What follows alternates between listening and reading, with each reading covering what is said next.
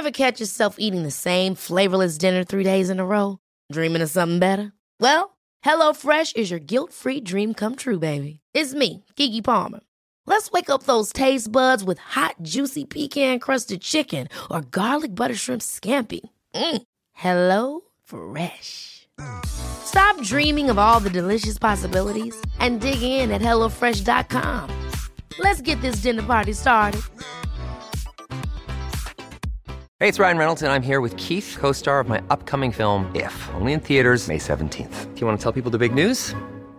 All right, I'll do it. Sign up now and you'll get unlimited for $15 a month in six months of Paramount Plus Essential Plan on us. Mintmobile.com slash switch. Upfront payment of $45 equivalent to $15 per month. Unlimited over 40 gigabytes per month. Face lower speeds. Videos at 480p. Active Mint customers by 531.24 get six months of Paramount Plus Essential Plan. Auto renews after six months. Offer ends May 31st, 2024. Separate Paramount Plus registration required. Terms and conditions apply if rated PG. Hiring for your small business? If you're not looking for professionals on LinkedIn, you're looking in the wrong place. That's like looking for your car keys in a fish tank. LinkedIn helps you hire professionals you can't find anywhere else, even those who aren't actively searching for a new job but might be open to the perfect role. In a given month, over 70% of LinkedIn users don't even visit other leading job sites. So start looking in the right place. With LinkedIn, you can hire professionals like a professional. Post your free job on linkedin.com slash achieve today.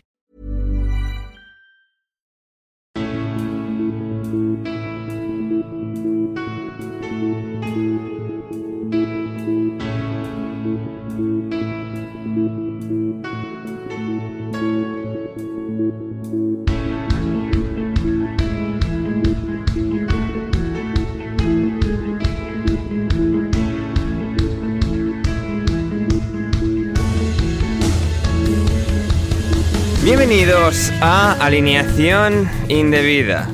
Es increíble, increíble, absolutamente increíble. Tres años después, la historia se completó. Después de 21 penaltis marcados, llegó el jugador número 22 y lo falló. Y el Liverpool es campeón de la Carabao Cup. Kepa Rizabalaga cumplió con el papel más absurdo, más disparatado y ese balón disparado por encima de una portería que no pudo defender. Increíble. Como increíble es la destitución, la marcha de Marcelo Bielsa del Leeds United después de tres años y medio que han sido magia, que han sido mágicos. Por su parte, el Manchester United a lo suyo, empatando con el Watford, el Manchester City ganándole al Everton. Mark Hughes vuelve a entrenar en cuarta división y mucho más hoy en alineación indebida. Y para ello, y para ello, me acompaña a mí, Ander Iturralde, una alineación estelar que empieza por la parte perdedora, porque está Gonzalo Carol, pero antes la parte todavía más perdedora, Joe Brennan. ¿Cómo estás, Joe? Hola, Ander, ¿qué tal? Estoy muy triste, no te voy a mentir. Sí. O sea, tengo aquí los clines por si empiezo a llorar porque llevo un día... mm, Sí. Llevo un día, pues, bastante mal, la verdad. Sí, sí, sí, sí, sí. Eh, diseccionaremos eh, la marcha de Bielsa y cómo a Joe le cambió la vida este, este señor argentino entrenando a su club de fútbol. Cómo ha llegado a su fin esta, esta etapa, esta era de, Bielsa en Leeds. Eh, y como decía ahora sí, Gonzalo Carol. ¿Cómo estás, Gonzalo? Lander, ¿cómo va? Eh, muy bien, muy bien, a diferencia de lo que uno podría creer, la verdad que, que bien, ha sido unas semanas un tanto complicadas en cuanto a mudanzas y demás, pero ya estoy acá a, a Full HD, ya estamos acá presentes, ¿Verdad? así que Sí. estoy muy tranquilo, la verdad. Así es, la última vez que hablamos, Gonzalo, en el podcast, eh, yo estaba en otra casa, tú estabas en otra casa. ¿Cuánto ha cambiado la vida eh, en, una- en unas semanas? Sí, cómo cambia, impresionante, sí, y en el medio todo lo que pasó también, pero bueno, Sí. ya estamos acá. Sí, así sí. que no, ya es- eh, a- aquí lo que ha cambiado es la vida de Gonzalo y mía. Todo lo que esté pasando en el resto del mundo nos da igual. O sea, lo, que lo importante aquí es cuánto ha cambiado, han cambiado nuestras vidas. Y finalmente, alguien que sabe mucho sobre mudanzas, que, que le- desde que le conozco ha vivido en 100.000 países distintos, es Héctor Kriok desde Rotterdam, Holanda. ¿Cómo estás, Héctor? Hola Ander, hola a todos. Eh, muy bien, eh, tenía preparado una entrada en japonés. ¿Otra vez? pero se me ha olvi- Sí, sí, sí, sí, porque Patri, Patri pidió un bienvenidos y tal, pero no te lo voy a negar, el- el- la final ha sido tan larga que se me ha olvidado. Le había escrito ya a mi jefe, oye, no sé si llego mañana a trabajar y tal, porque claro, la final entre goles anulados y tal, yo ya estaba Claro, técnicamente ¿eh? esa final podría haber durado para siempre. O sea, Sí, sí, sí, sí. Pues yo estaba preparado. Yo estaba preparado. Siento que se me haya olvidado el, el saludo en japonés, pero prometo que la próxima que venga, pues haré, haré algo mejor todavía. Maravilloso, maravilloso, Héctor. Como maravillosa es la narrativa de, la final de, la FA Cup, no de la FA Cup, no, de la Carabao Cup, de la Carabao Cup todavía mejor. Llegaremos a Bielsa, llegaremos al Leeds, a todo lo demás, pero uh, sí hay que empezar por la final que acaba de terminar entre, entre Chelsea y Liverpool, una grandísima final de fútbol entre dos de los tres mejores equipos de la Premier League y al final con, con un ganador en, los penaltis. Tras 22 penaltis disparados, todos los jugadores han tenido su oportunidad de disparar y al final Kepa Rizabalaga uh, ha fallado el, el, decisivo y ha ganado el Liverpool tras una final, como decía, fantástica, llena de acción, de emoción, de, de vuelcos constantes a lo que parecía que iba a suceder, eh, fueras de juego uno detrás de otro, goles anulados, que, que, parecía un absoluto festival de ello, que parecía que se trataba de ver a quién le anulaban más cosas. Al final, empate a cero, penaltis y como decía, victoria de los Reds. Eh, vamos a empezar por ti, Héctor. Vamos a llegar a Gonzalo y a diseccionarlo en más detalle todavía, pero Héctor, no sé, bueno, ¿qué, qué valoración haces de, de lo que ha sido esta increíble final? Bueno, para, para quienes eh, no lo hayan visto podrán pensar que, que, más que la Carabao Cup era la Carabao Zero o Sugar Free Cup por el 0-0, pero realmente el resultado engaña. El partido ha sido, eh, yo diría que vibrante y una de las mejores finales de, de este tipo de competiciones que, he visto yo en bastante tiempo. Eh, varios goles anulados, los porteros han estado bastante bien. Bueno, dejo una parte luego para Gonzalo, pero en general lo, los porteros han estado bastante bien y el partido ha tenido mucha intensidad. Algo que, que cuando ocurre en finales así, especialmente cuando está el Chelsea de por medio, eh, que suele, suele ser capaz de cerrar bastante y anular eh, las, las, habilidades de, de, de, los equipos que juegan contra el Chelsea, pues a mí me ha sorprendido un poco, no, no te lo voy a negar. Me ha sorprendido un poco el ritmo y, y lo abierta que ha estado la final en cuanto a, a ocasiones y, y sobre todo del lado del, del Chelsea sí que, sí que les, he visto un poco más flojos en defensa que otro día. El pobre Chalobah, la verdad es que la, las ha pasado regular. Y del otro lado, el partidito de mi amigo Trent Alexander Arnold ha sido en defensa, pues como si hubiera estado yo ahí. Hmm, sí. Así es, así es. Um, Joe, por tu parte, ¿cómo has visto este, este choque entre estas dos grandes potencias, estos dos equipos eh, dirigidos por grandes entrenadores alemanes que se tenían tomada la medida, que han ido a por todo, por esa victoria y al final cómo, cómo se ha resuelto todo con ese penalti? Sí, que ha sido un partido muy frenético. Es lo que dice Héctor también, que con la con la, la defensa de la defensa de, del Chelsea no se esperaba un partido así tan tan abierto. Eh, eh, a mí me ha sorprendido bastante la reacción de Klopp después de, ganar el partido y eh, su momento con el trofeo, porque la gente mmm, piensa del, Carabao Cup pues, que es un poco, es como el tercer trofeo de, la liga o de, Inglaterra, pero para Klopp ha sido mmm, como algo mm, muy importante y muy, muy significativo para, para el equipo. Eh, sí, creo que han sido cuatro goles anulados al final, uh -huh. eh, si no me equivoco. Sí, y no luego, han sido cuatro al final, creo. El del Liverpool y luego los tres del Chelsea. Pero luego los penaltis, pues mmm, voy a dejar que Gonzalo lo, lo hable más, pero es que ¿quién, quién iba a ser?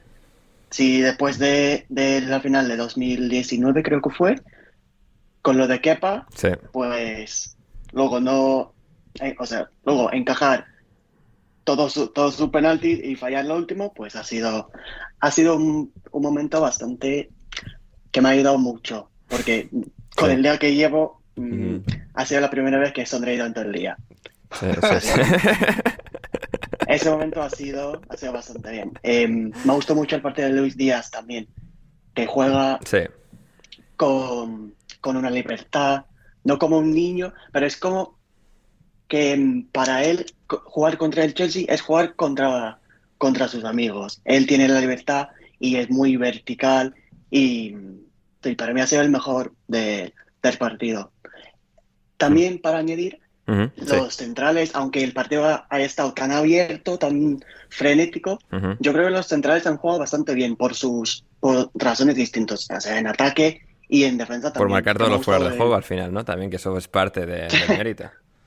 También. Así que sí, ha sido un partido, pues ya no me acuerdo lo que ha pasado en el primer tiempo porque han pasado tantas cosas que, que me quedo con la imagen de, de Kepa y el penalti al final. Hmm, Total y absolutamente. Eh, Gonzalo, tú eres eh, portero de, de formación, eh, has jugado siempre de portero, sea en el fútbol o en balonmano. Eh, ¿qué, no sé, qué, qué, qué- valoración haces de lo que ha sido el partido y, bueno, sobre todo los penaltis? Dis- Diseccionaremos un poco cómo se llegó a los penaltis, el empate a cero, como ya un poco han empezado a, a, discernir Héctor y, Joe, pero esa tanda de penaltis, Gonzalo. No, es que, yo creo que en parte hay que tener en cuenta la- las intenciones de Tuchel con esto y todo lo que venía siendo eh, el historial de tanto de Mendy como de, de Kepa en, los penales, ¿no? Sí. Porque bien es cierto, por un lado Mendy atajó todo, fue una de las grandes figuras del partido, al igual que Kelleher, durante los 120 minutos, respondiendo de manera impresionante cada vez que se los exigió. Sobre todo, bueno, la, la doble tapada esa de, de Mendy en el primer tiempo, que, que no sé quién se que remata en media distancia y después se recupera muy rápido para evitar el gol de, de Mané abajo del arco. Eso fue impresionante. Pero veo mucha gente como, por, lo menos en estos momentos, en, en- uno leyendo Twitter y demás, que dicen, no, que eh, por qué lo terminó poniendo a Kepa, que le salió el tiro por la culata a Tuchel, que al final no fue la mejor decisión. Y bueno, pero es que es cuestión de- del resultado, ¿no? Porque si termina saliendo bien, si Kepa para alguno de los penales que estuvo cerca de sacar, y mm, como el de Van Dijk o el de Konate, Hmm. y termina ganando el Chelsea, obviamente todos hubieran dicho que hubiera sido un movimiento magistral de Tuchel. Para mí, Sí. eh, la decisión era acertada. Sí, sí, sí, yo, y- yo creo, Incluso- yo creo que la decisión como tal, es decir, no, no- no me parece mal así, al final, ah, es decir, es una apuesta, le ha salido mal, pero, o sea, yo es más, es decir, no es más de- desde de la perspectiva de que no es que Kepa es malísimo y tal, sino que tres años después, con lo que ocurrió en la Carabao Cup de 2019, de no irse Kepa, de cómo terminó todo eso, que haya tenido este momento que es regreso, Héctor, ha sido lo que lo más su- surrealista, flipante y absurdo de esta narrativa tan bestial, ¿no? Sí, a ver, y, y como dice yo, nos ha alegrado un poco el final del domingo a todos, Sí. eh, porque, porque la realidad es la siguiente. Está, estáis diciendo que no se sabe si la decisión que ha sido, la decisión ha sido correcta. ¿Qué ha hecho eh, Tuchel? Ha sacado a Kepa para que sea diferencial. Lo ha sido, pero en el sitio equivocado. Pero serlo, lo ha sido, realmente. Eh, más allá de la, de la broma con el pobre Kepa, es cierto que, que él en los penaltis no ha estado mal, ha estado cerca de, de- de coger alguno. Eh, y al final, si vemos su, su rendimiento, eh, más allá del último penalti, que, que tenemos que asumir que, claro, él no debe ser un especialista en tirar penaltis, eh, no, no ha estado mal. Y bueno, esta- estas cosas ocurren cuando, cuando tomas un riesgo como el que ha tomado eh, Tuchel y nunca sabremos lo que hubiera pasado si, si Kepa no hubiera entrado al, terreno juego. Mm. Y además, Gonzalo, más allá de los porteros de Kelleher y Kepa en la, tanda, como todo el mundo, lo bien que los han tirado. Sí, alguno que podría haber sido parado y tal, llega hasta el Kelleher o a Kepa más acertado, los detienen, pero, o sea, no es hasta el jugador número 22 que uno la lanza fuera. O sea, todos han- estaban concentrados, han estado acertados, han estado lo que tenían que estar y han cumplido con esa labor. Sí, bueno, es que al final, en cuanto a lo que viene siendo la, ejecución de, de los penales, también influye mucho a nivel psicológico todo lo que va pasando, no solo previo a la tanda de penales, sino durante la misma tanda en sí, ¿no? Porque no sé si a ustedes les, les pasó, pero a mí me da la sensación a medida que se iban lanzando los penales y, y demás, es que la moral de los arqueros, tanto de Kepa como de Kelleher, iba cada vez más hacia abajo, como que a medida que pasaba un penal y cualquiera de los dos estaba cerca de atajarlo, pero se les escurría entre las manos o le pasaba muy cerca, eh, cada vez veía menos chances de que alguno de los arqueros terminara parando un penal y el único final que vislumbraba precisamente era que algún jugador, en este caso el pobre de Kepa, la tirase por encima del, de- del travesaño, ¿no? Al final, bueno, como lo dijo Héctor ya, le tocó al pobre de Kepa, que incluso eh, viniendo de muy buenas actuaciones y levantando muchísimo su nivel, mejorando mucho su estatus dentro del Chelsea y demás, ni en estas ocasiones se salva de, hacer, de hacer un meme, básicamente, el pobre, el pobre Kepa. Mm, así es. Y lo que ha sido el partido, Gonzalo, eh, porque como decíamos, ha sido un partido que nos ha dejado muchos, muchos detalles, muchos matices, muchas cosas a analizar. Y bueno, pues al final tampoco vamos a, creo, sobreanalizarlo, sobrecomentarlo, porque bueno, al final todo ha acabado resolviéndose en esa, en esa tanda de penaltis.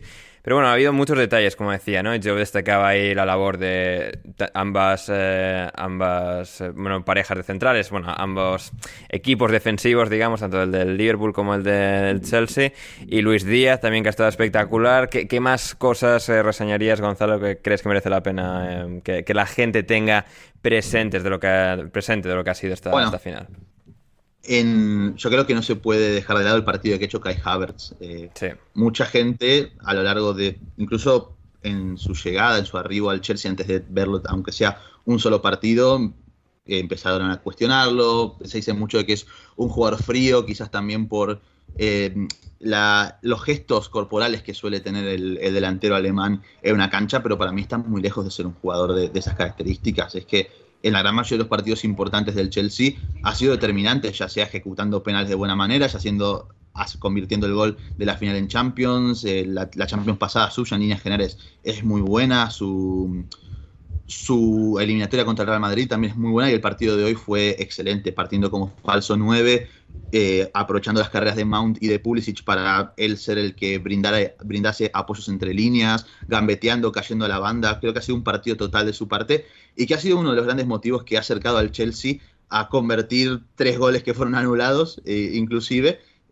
o incluso acercándolo al gol en muchísimas otras ocasiones. Hay dos que erra Mason Mount que son increíbles, que vienen jugadas que nacen desde sus pies, otra que Pulisic que es más de lo mismo. Entonces creo que ha sido un partidazo muy bueno de él y lo mismo, bueno, es que en líneas generales hemos visto un partido entre dos equipos que a mí hay algo también que quiero comentar, a diferencia de lo que dijo Héctor al principio, a mí no me sorprendió tanto ver este partido entre estos dos equipos, porque ya venimos del antecedente más reciente entre, entre ellos dos, que terminó un empate 2 a 2, muy parecido a este, muy de ida y vuelta, y son dos equipos que entre sí no se tienen miedo a salir a presionar, a combinar distintos momentos en el que uno es más superior al otro y se ha visto a lo largo de los partidos, a lo largo del partido, por ejemplo, en el primer tiempo, los primeros 20 minutos el Chelsea domina, presiona arriba, después el Liverpool empieza a superar la presión encontrando a Luis Díaz en el sector izquierdo volviendo loco a Chalobá y el Chelsea tiene que empezar a replegar, a resguardarse un poquito más a nivel defensivo y a partir de ahí te va cambiando el libreto. Hemos visto una especie de varios partidos en uno, se podría decir, porque incluso después con los cambios de ambos equipos, con la entrada de Rizzy James, con eh, Klopp quitando a Luis Díaz, dando ingreso a Origi, quizás bajándole un poquito más la, vara ofensiva a su equipo, también ahí el Chelsea ha logrado dar un paso adelante y bueno, llevar a estos goles que, a, posteriori han sido anulados. Pero ha sido un partido muy entretenido y que la verdad a pesar de la derrota del Chelsea, yo lo he disfrutado muchísimo, sinceramente. Hmm. Y de ese tridente ofensivo del Chelsea, ya un poco para cerrar, y bueno, del Liverpool, creo que hemos hablado ya bastante también en otras ocasiones, y lo haremos obviamente también en el futuro, porque Luis Díaz es o sea, la gran revelación, no revelación porque fue, haya sido necesariamente inesperado lo, bien que lo está haciendo desde tan, pronto, pero es decir, seguramente pues no era algo, no era una garantía que, Luis Díaz fuese a ser tan bueno tan rápido, em, lo ha sido, pero por parte del Chelsea, em, Gonzalo, creo, lo que comentas ahí, ¿no? El, gran partido de Havertz, que creo que ha estado muy bien. Werner y Lukaku no a ese mismo nivel, obviamente, que, el de Havertz, eh, yo creo, pero Em, sí que ha habido esos detalles, esos momentos en los que han atacado ofensivamente también, en los que pues luego han estado fuera de juego o lo que sea, pero sí que es un, nos ha recordado un poco lo que, lo que debería haber sido esta temporada de alguna forma, ¿no? Para, para el Chelsea ofensivamente, porque tienes a Mount, Pulisic, otros eh, muchos actores que, que han eh, sido la partida y también, que también podrían haber tenido más peso incluso del que han tenido este año en cuanto a producción. Pero claro, un, un tridente ofensivo funcionando como ha funcionado hoy por tramos Havertz, Werner, Lukaku a este nivel, es que al Chelsea le podría tener ahora mismo líder de la Premier League. Es que posiblemente, y olvidamos mucho sobre todo las bajas que ha tenido el Chelsea, que en muy poco tiempo han estado todos disponibles. Lo comenté en Twitter, por ejemplo, poco se habla también de cómo el Chelsea ha perdido durante dos o tres meses a sus dos carrileros titulares y más determinantes, los que pueden producir muchísimo más, porque hoy Marcos Alonso no hace un muy mal partido, pero termina siendo una limitación tanto en ofensiva como en defensiva para el equipo, y ahí estando Chilwell, la situación es otra. Hoy ha entrado Rizzy James por una espiricueta que para mí lo había hecho fenomenal, pero tiene que entrar al cambio obligado porque el español no podía continuar y Reece lo hace también muy bien. Y bueno, lo mismo para Lukaku y Werner, ¿no es cierto? Yo creo que el mejor contexto que se le puede dar tanto a Lukaku como a Werner es tener a alguien como Havertz al lado, ¿no? Que sea el que conecte al mediocampo con la defensa, que los ayude a ellos a poder eh, tener el mejor contexto posible para ellos dos, porque creo que mucho se habla de lo bestia que es Lukaku, de cómo aguanta de espaldas, de cómo no lo pueden mover, pero creo que la versión más potente del delantero belga es cuando tiene campo para correr hacia adelante y en esos contextos es imparable. Se vio en el gol que, le anulan, cómo se saca encima a Conate, si mal no recuerdo, como si nada, tras un pique al espacio y una habilitación que, le ponen. En, esas situaciones son las que tiene que buscar el Chelsea para poder potenciar a Lukaku. Y lo mismo con Werner. Al final también lo que ha costado un poco el partido al Chelsea ha sido que ni Mount ni Pulisic han tenido la mejor, el mejor de sus días en cuanto a definición y que también lo mismo ocurre con, con Hanson Odoi. Eh, creo que el Chelsea tiene que buscar la manera de que Lukaku Werner, alguno de los dos, esté en cancha en algún momento, porque si no, eh, insisto, entre Hudson Odoi, Mount y, y, Pulisic tenés menos colmillo que en la dentadura de un jubilado, la verdad. es que al final es, es, es, el problema y es lo que le terminó quizás costando el partido al Chelsea con esos tres goles claros que terminan errando entre entre tu compatriota Ander y, Mason Mount. Así es, así es, efectivamente, efectivamente. muy bien, pues eh, si esto ha sido el, el Chelsea-Liverpool, estamos esperando a que se incorporase Manuel Sánchez, que está en Wembley en la rueda de prensa ahora mismo de, de esta final, de lo que ha sido escuchando las reacciones. Eh, cuando se incorpore, lo tocaremos un poco más, lo que, cómo se ha vivido eh, en vivo y en directo, lo de Kepa, todo lo que hayan dicho los. ¿Cómo seguir? Nadie lo va a extrañar. Principales protagonistas. no, hay problema. No, ya, ya, bueno, pero la, gente le ha cogido cariño, Gonzalo, por algún extraño motivo, pero así ha sido.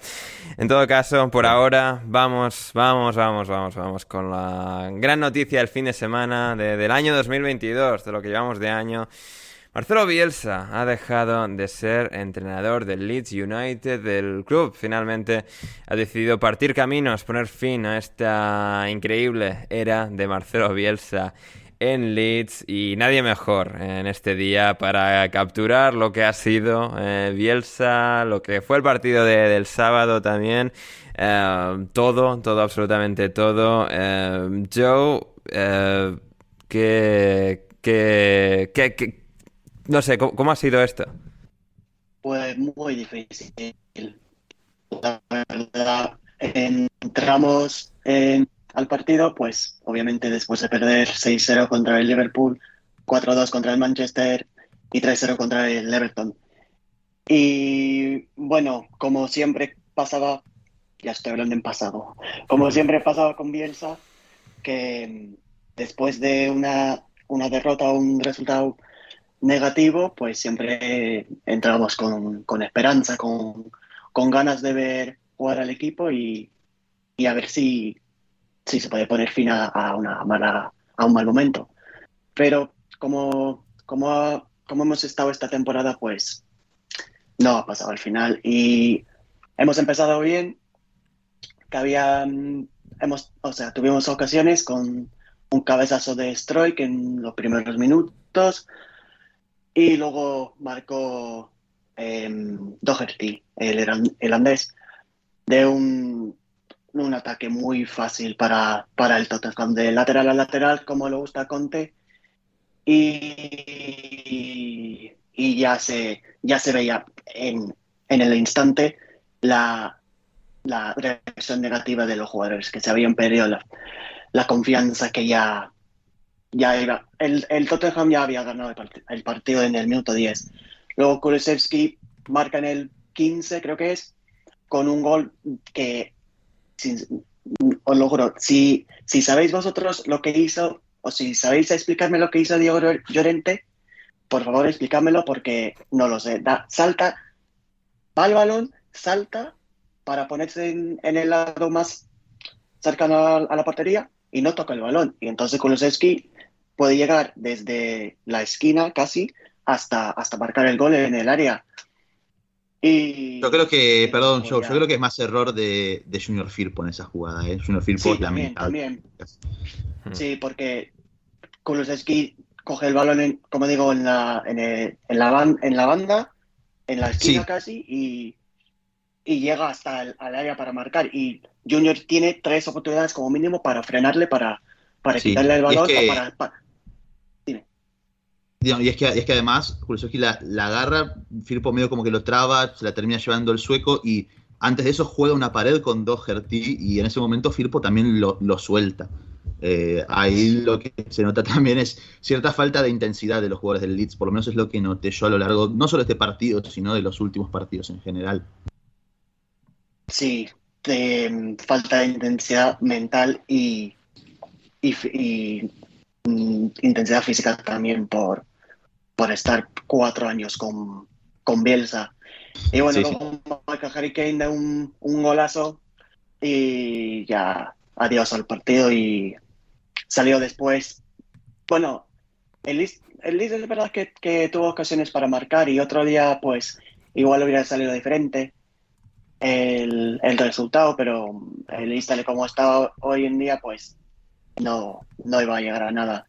Y luego al acabar el partido salieron los rumores de que el, el presidente del club, Trisani, había decidido su, había tomado su decisión y ya pues estamos donde estamos. Estamos donde estamos, efectivamente, efectivamente. Parecía que, que no iba a suceder, que no iba a llegar este día. Pero ha llegado, ha llegado de, de manera cruel. Eh, Duncan Alexander eh, decía en Twitter, ningún eh, equipo ha encajado más goles que el Leeds United en un solo mes de Premier League. El Leeds United ha igualado el récord que albergaban, que tenían en este caso Bournemouth y Norwich con 20 goles encajados en un solo mes. El Leeds lo igualó, lo igualó porque ha sido eh, brutal. Em, pero, pero sí, es, es, es- muy curioso, es muy curioso cómo ha ocurrido todo, em, el final, y sí, es, eh, al final es triste, ¿no? Es triste porque parecía que, que bueno, pues aunque, aunque fuese dura la última temporada, que habría suficiente como para llegar al final de temporada y quizás ahí partir caminos, poner final, un final más armonioso, más eh, narrativamente completo, pero bueno, al final, pues así ha sido siempre un poco la carrera de Bielsa, nunca, nunca perfecta en ese sentido. Um, y así es como ha ocurrido todo. Gonzalo, eh, no sé, impresiones. Ahora vamos a llegar con Joe un poco a la parte más emocional, quizás, pero no sé, visto como un argentino, Gonzalo, esta, esta, esta huella que ha dejado eh, Bielsa en Inglaterra. Manu, ¿quieres dar tu opinión sobre Bielsa en Inglaterra? Joder, justo a tiempo, ¿eh? Qué bien. Bien, bien, bien, bien. Eh, bueno, eh, nada, bien, a ver, eh, yo el, el hate a Bielsa era simplemente por, por la narrativa del podcast, porque todo el mundo estaba tan a favor de Bielsa que, que había que traer algo de cordura y de, y de hate contra, contra Bielsa, pero bueno, ha sido una historia bastante bonita que ha dado quizá más de lo que podíamos pensar en un primer momento, porque si recordamos la primera temporada de Bielsa, eh, hubo muchas dudas de que fuera a continuar, pese a que, a que él firmó por dos años. Después de no conseguir el ascenso la primera temporada, daba la sensación de que se podía ir. Decidió continuar, consiguió el objetivo que era subir a la Premier, lo mantuvo un año con un resultado, mm, creo que podríamos decir que es que a lo que podíamos esperar, con ese noveno puesto, y lo de esta temporada pues es el, el cúmulo de muchas eh, esa rigidez propio Bielsa a cambiar el sistema de juego o las ideas de sus jugadores. También Manu, Manu, Manu, se te, se te- se te está cortando, se te está final, cortando. La pues- conexión de Wembley va un poco así, asa. no le quedaba Manu, Manu. Eh, eh, Bueno. Eh, Manu, diciendo Manu, Ma- Ma- bueno, en lo que a Manu Manu. se le va cortando, esto, esto lo, esto lo, lo, lo un poco. Eh, Gonzalo, a ver, eh, Bielsa en Leeds. Para que Manu sigue, sigue hablando, todavía no se, Manu todavía no se ha enterado de que.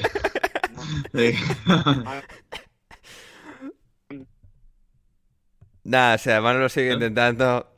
O sea, Ma- Manu nunca ha sido por falta de ganas de intentarlo. Como quepa, como quepa, igual que quepa. Nada, que no. es increíble. Sácalo, O sea, sácalo no tiene ni idea de que, sácalo, de- no tiene ni idea de lo que está ocurriendo. Sácalo, sácalo. Sí, sí, vamos a, vamos a tener que echarle No, un pero, pero una cosa, una cosa, gran opinión de Manu, ¿eh? Sí, sí, sí. Esta, es- esta última parte me ha encantado. Eh, bueno, lo que intentamos recuperar a mano. Muy acertado, ¿eh? De, lo, de las mejores cosas. A ver, eh, Gonzalo, como argentino, que solo puede entender, o sea, que, que es la gente que mejor puede entender a Bielsa, ¿no? O sea, eso se supone.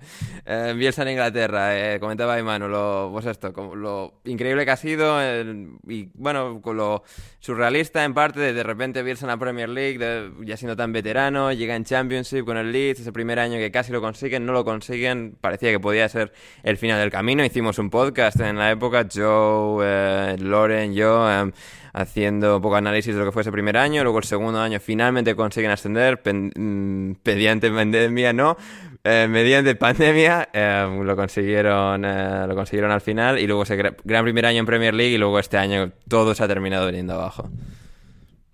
Creo que evidentemente hay muchas cosas malas que se pueden decir esta temporada, ¿no? y seguramente lo vamos a tocar. Lo que, mm, lo que sí obviamente hay que evitar que este último tramo no, tape todo lo bueno que ha pasado con, Marcelo Bielsa y el Leeds durante estos tres años al frente del club.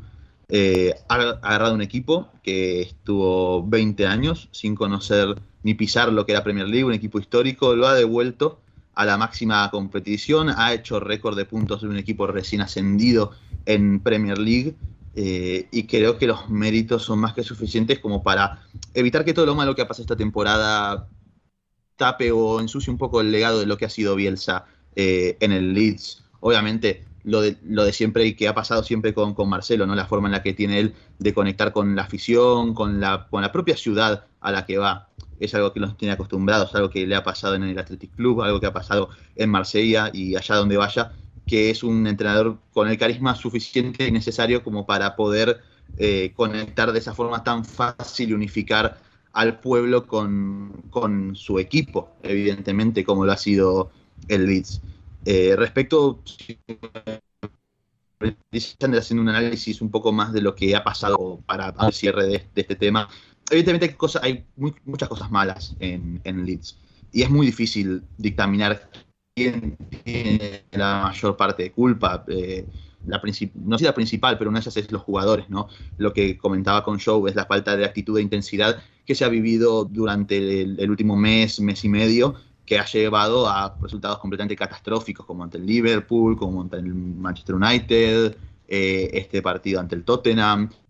Eh, jugadores que evidentemente no han tenido el nivel y que además, si encima la suerte no, no, te sonríe de ninguna manera, porque ante el Tottenham, por ejemplo, hay muchísimas jugadas de gol, hay una jugada de coach que pega en el palo, la que falla Stuart Dallas con el arco completamente vacío, si encima la suerte no te sonríe de esa manera, si encima tenés a tres de los pilares más importantes del equipo de baja durante casi toda la temporada, como ha pasado con Calvin Phillips, con Bamford, con Liam Cooper, eh, las bajas eh, rotativas que suele tener este equipo, que han pasado Rodrigo Moreno, el propio Robin Koch, Luke Ayling, Llorente. Yo creo que por más buena que sea la dinámica de un equipo, no hay, no hay dinámica que aguante en este contexto, en ese sentido, mucho menos con una plantilla tan corta como la que ha confeccionado el Leeds, como la que ya tenía el Leeds la temporada pasada, sin tantas lesiones, y como la que han confeccionado de cara a esta temporada, donde quizás todos esperábamos otra historia. No digo pelear por puestos europeos, pero sí una temporada de consolidación en la mitad de la tabla. Yo creo que, bueno, habrá que esperar un tiempo, quizás para saber qué fue lo que pasó. Evidentemente, la dirección deportiva tampoco ha estado a la altura. Me parece que también es necesario eso remarcarlo, porque al final han afrontado una temporada con jugadores de recambio como Adam Forshaw eh, o Mateus Klitsch o Tyler Roberts, que con sus cosas buenas que han aportado son futbolistas para mí nivel championship y que ha quedado claro, y con una intención bastante nula por cambiar un poco la, realidad de esta temporada en el mercado de enero, precisamente, porque eh, el único objetivo del que se habló fue el de Brendan Aronson del Red Bull Salzburgo y los intentos eh, que han hecho por él han terminado en la nada y el Leeds va a afrontar la temporada con un equipo muy diezmado y de nivel de Championship probablemente. Yo creo que con todo esto que mencioné, evidentemente no se puede eximir de culpa a Marcelo Bielsa, por más que nos duela. Eh, quizás muchos hablarán de su estilo, como hizo Manu cuando entró, pero bueno, a Manu tampoco le podemos pedir demasiado ni, que piense, lamentablemente, eh, de su negación a cambiar ese plan, que puede ser que igual así todo alguien como Manu tenga razón, lo cual ya, ya jodería mucho, pero yo no creo que ese sido el mayor de los problemas. Eh, creo que el principal problema de, de, Marcelo esta temporada ha sido cómo ha gestionado su plantilla, que evidentemente ha sido corta, que evidentemente ha tenido muchísimas limitaciones por las lesiones, pero que aún así eh, hay otras cosas que yo por lo menos particularmente no he entendido y que obviamente no estamos en el día a día nosotros, no sabemos lo que pasa en los entrenamientos, pero que a la vista son evidentes, porque ha mantenido a estos jugadores como, como Forshaw, como Tyler Roberts, como Firpo en el equipo, le ha dado muy pocas oportunidades a los jóvenes que entiendo que, por ejemplo, es un contexto muy negativo estar peleando el descenso para que los jóvenes se tengan que hacer cargo, pero precisamente eh, jugadores como Hellhard, como Somerville, que entraron y aportaron cosas en el poco tiempo que han jugado y que después se han terminado por caer por completo del, del equipo. Al final es, es, un final triste, evidentemente, y creo que a todos los que seguimos a Bielsa hace años eh, lo vamos a lamentar mucho, yo lo lamento muchísimo, realmente me hubiera gustado verlo llevar al Leeds un paso más allá, pero lo que dije al principio, eh, creo que estos momentos eh, y, el, y, el, camino que ha hecho Bielsa con este equipo, eh, por lo menos compensan lo malo de ahora, porque han sido momentos muy alegres, de alegría sincera y real, y que bueno, esperemos que lo vamos a seguir allá, vaya donde vaya, y, en cuanto Bielsa se a, a la liga o se vaya a la liga holandesa, bueno, tocará cambiar imagino. Hmm, tocará cambiar de equipo. Sí, ha sido, ha sido todo tan grave que de repente le ha caído una pero, lata encima con... a Gonzalo, Carol, y o sea, el micrófono ha empezado a retumbar ahí. Pero eh, bueno, se, se, la, se, la, ha podido escuchar. ¿Sí? Qué raro. Sí, no sé, Mano igual sí, te está haciendo sabotaje desde, desde el más allá. No lo sé. Uh, no, ahora creo que ha vuelto, ahora creo que está bien. Eh, Gonzalo, Gonzalo, pero, bueno, pero, pero, don Marcelo tiene 66 años, ¿eh? Sí, también. Si se va a, allí al rancho a comer asado, ¿vas a ir allí también o...? Sí, sí iremos, iremos a donde, a donde sea. Haga falta. Por supuesto. ¿Y, no, cómo, ¿y cómo se llamaría? ¿Y cómo se llamaría ese podcast? Alineación indebida. Pasa que son, con una, creo que, un, creo que, un asado con Bielsa. Para o sea. elegir nombres habría que pedirle a Sepelio, que fue el. Está, ah, ah, mira, bien, sí, bien, bien, bien, bien. Oye, y el Ander, Sistas. Sí, a ver. Ander, no quiero, no quiero dejar no quiero dejar estás haciendo queriendo eh, ese gran analista scout Uh -huh. eh, que en el futuro va a dominar el, el, el fútbol, uh -huh. eh, que te dijo que este partido podía acabar 4-0 o 0-4. Sí. No sé si, no sé si lo es recuerdas. Cierto, es cierto. Un, Héctor me mandó un, famoso, audio de, un audio de previa. Sí, sí, sí. No, Héctor me mandó un audio de previa eh, a WhatsApp eh, antes de la jornada y dijo del Leeds Tottenham que podía ser un 4-0 o un 0-4. Y eh, efectivamente 0-4. Héctor lo clavó.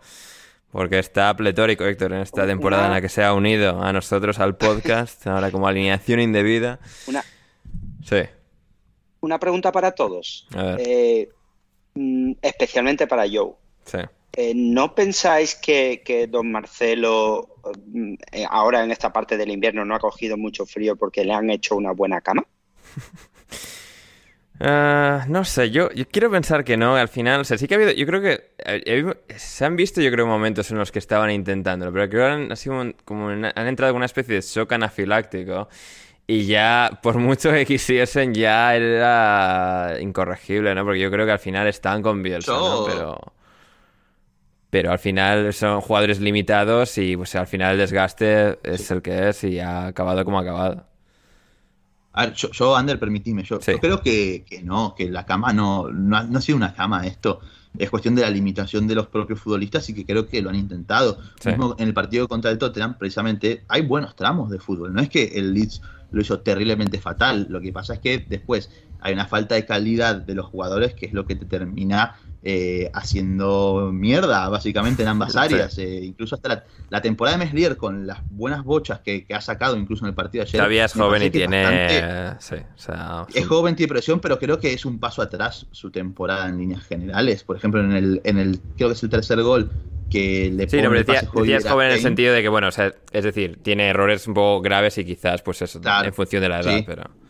Bueno, y, y, a lo que voy es que al final estar en una dinámica tan negativa lo intentás, lo seguís intentando, te salen las cosas mal y te van y errar un gol normal que en, para otro equipo que viene en una buena dinámica puede suponer algo más a un equipo como el Leeds en el momento que está atravesando eh, es un baldazo de agua fría que te termina sacando el partido.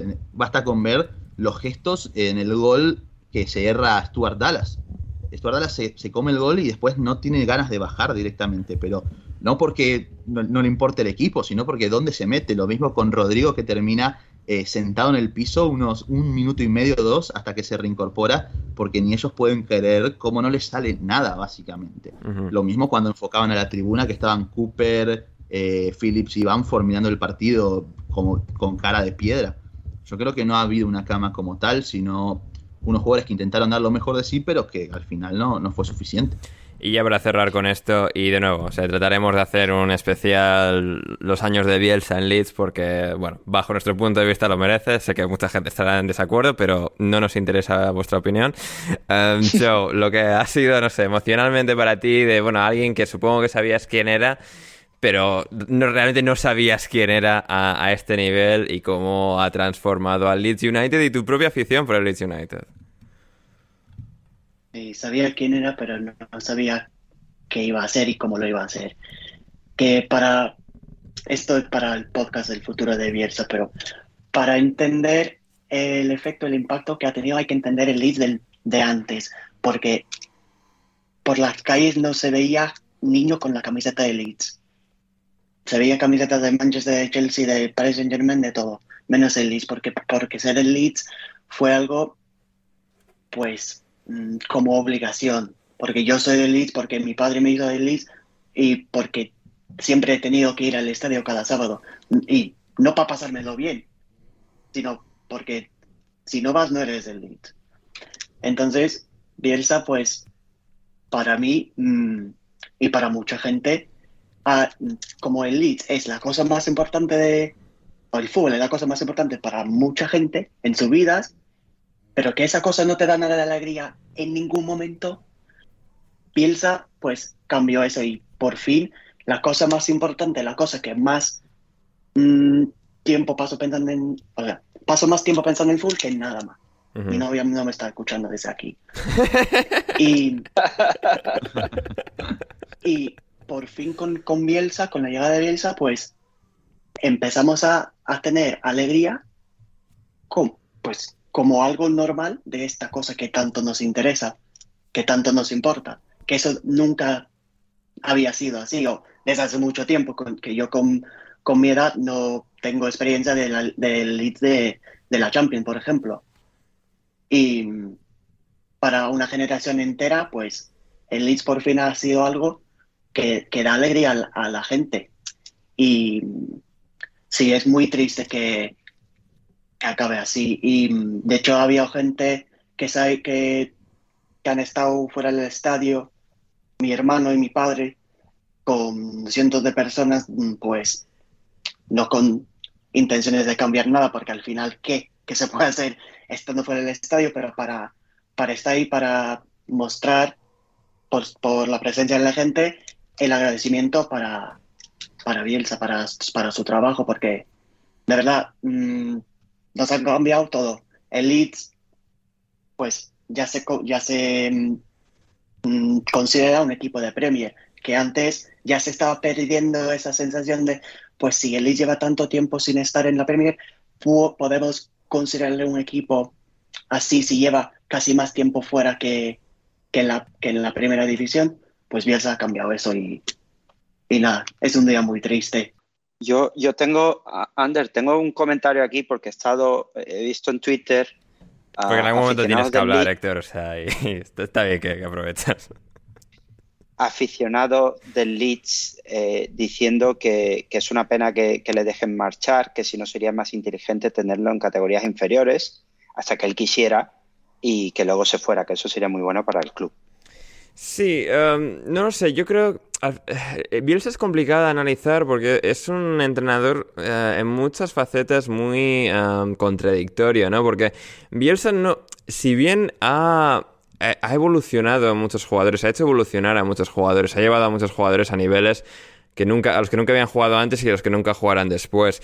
Al mismo tiempo, Bielsa no es exactamente un desarrollador de talento joven y creo que eso se ha demostrado en este Leeds. No ha habido nadie que no estaba ya básicamente hecho en el primer equipo que él haya sacado. Que el Har un poco, algún otro, pero no Es decir, incluso Calvin Phillips, que sí, Calvin Phillips no era nadie antes de llegar él, pero ya era un jugador del primer equipo, ya era un jugador importante.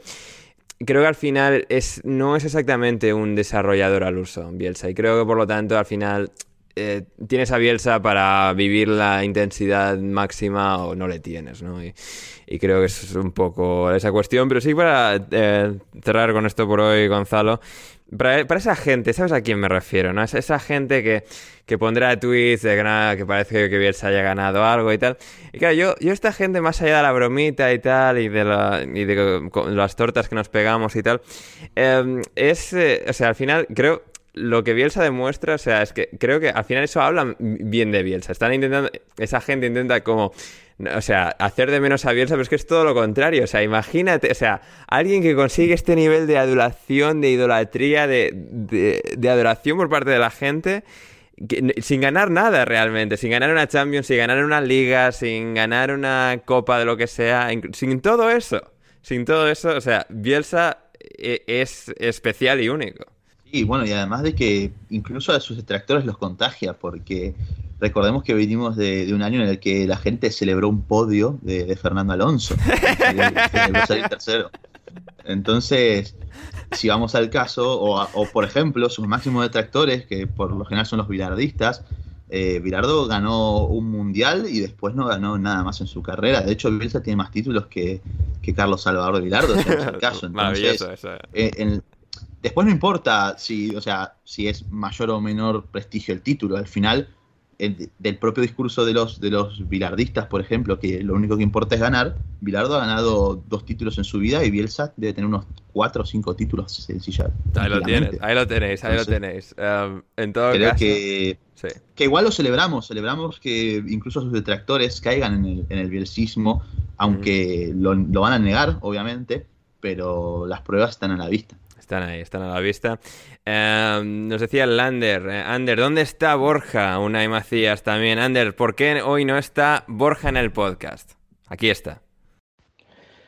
Hola, hola, Ander, ¿qué tal? Bueno, pues ante la petición popular y ante el intento, el intento esperado, evidentemente, de censura por parte de las altas esferas, eh, no puedo hacer otra cosa que invitarme, que entrar con el elefante en cacharrería una vez más, pero esta vez, eh, Ander, eh, vengo en son de paz. Esta vez mi mensaje es para mandar todo mi apoyo a mi bro Gonzalo Carol, que ya estaba pasando por unos momentos difíciles, mudanzas y demás, y debe de ser un día, un día duro. Debe ser un día duro, supongo, eh, de sobrellevar, de aceptar la realidad. Bro, bro, estoy contigo, estoy contigo. Aquí tienes mi hombro para lo que sea, para lo que necesites. Si necesitas desahogarte, si necesitas llorar, eh, sabes, sabes que me tienes aquí, sabes que para lo que sea, para lo que necesites, estamos, estamos contigo, estamos contigo. Hoy es día de apoyar a los que lo están a los que lo están pasando pasando mal.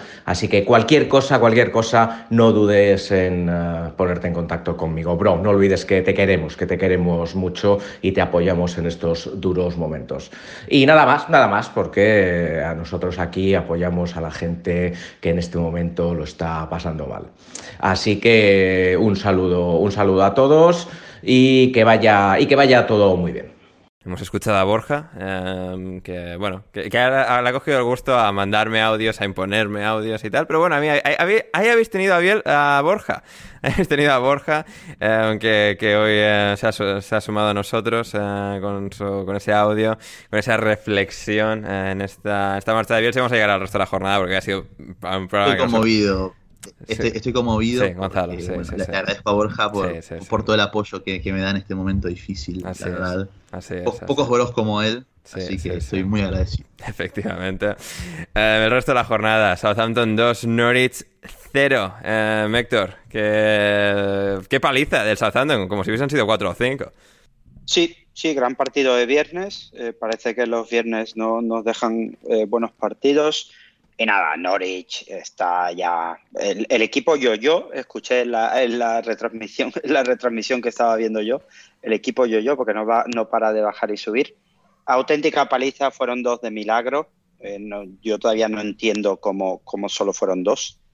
Y, muy bien, solo por destacar muy bien los laterales del Southampton, de Libramento y, igual que eh, Walker Peters es, ¿no? Sí. Sí. Y, y nada, el primer gol, un poco de, si lo veis, un poco le podéis poner música de Benny Hill de fondo, Sí. de, de Che Adams, pero el- los Saints muy, muy, muy superiores al, al Norwich, como, como era de esperar. Nada, Norwich ya pensará en la próxima temporada. eh, ya Hombre, hemos a ver, estado tú y yo A ver, con, con- con- con esos ¿no? dos cometas bajando desde la estratosfera como son Brentford y Leeds, quién sabe, ¿eh? No, no, el Norwich, el Norwich además está haciéndolo todo con un tiempo perfecto, porque el, el Verde Bremen está esperando a ver si asciende a, a Bundesliga de vuelta y, ya pueden revender a, a Rachika y a Sargent y a lo mejor incluso sacarle beneficio. Sí, igual, igual meten algún otro. Mira, pues nosotros, vosotros nos disteis dos, pues ahora de vuelta os mandamos a ellos dos y uno más. Claro, Sí, que- sí, estaría bien. Estaría bien. Matías Norman pega total en un Werder Bremen, tal, o sea, medio centro noruego, tal, además, bastante bueno. Eh, Gonzalo, ¿alguna pincelada rápida de Southampton Norwich?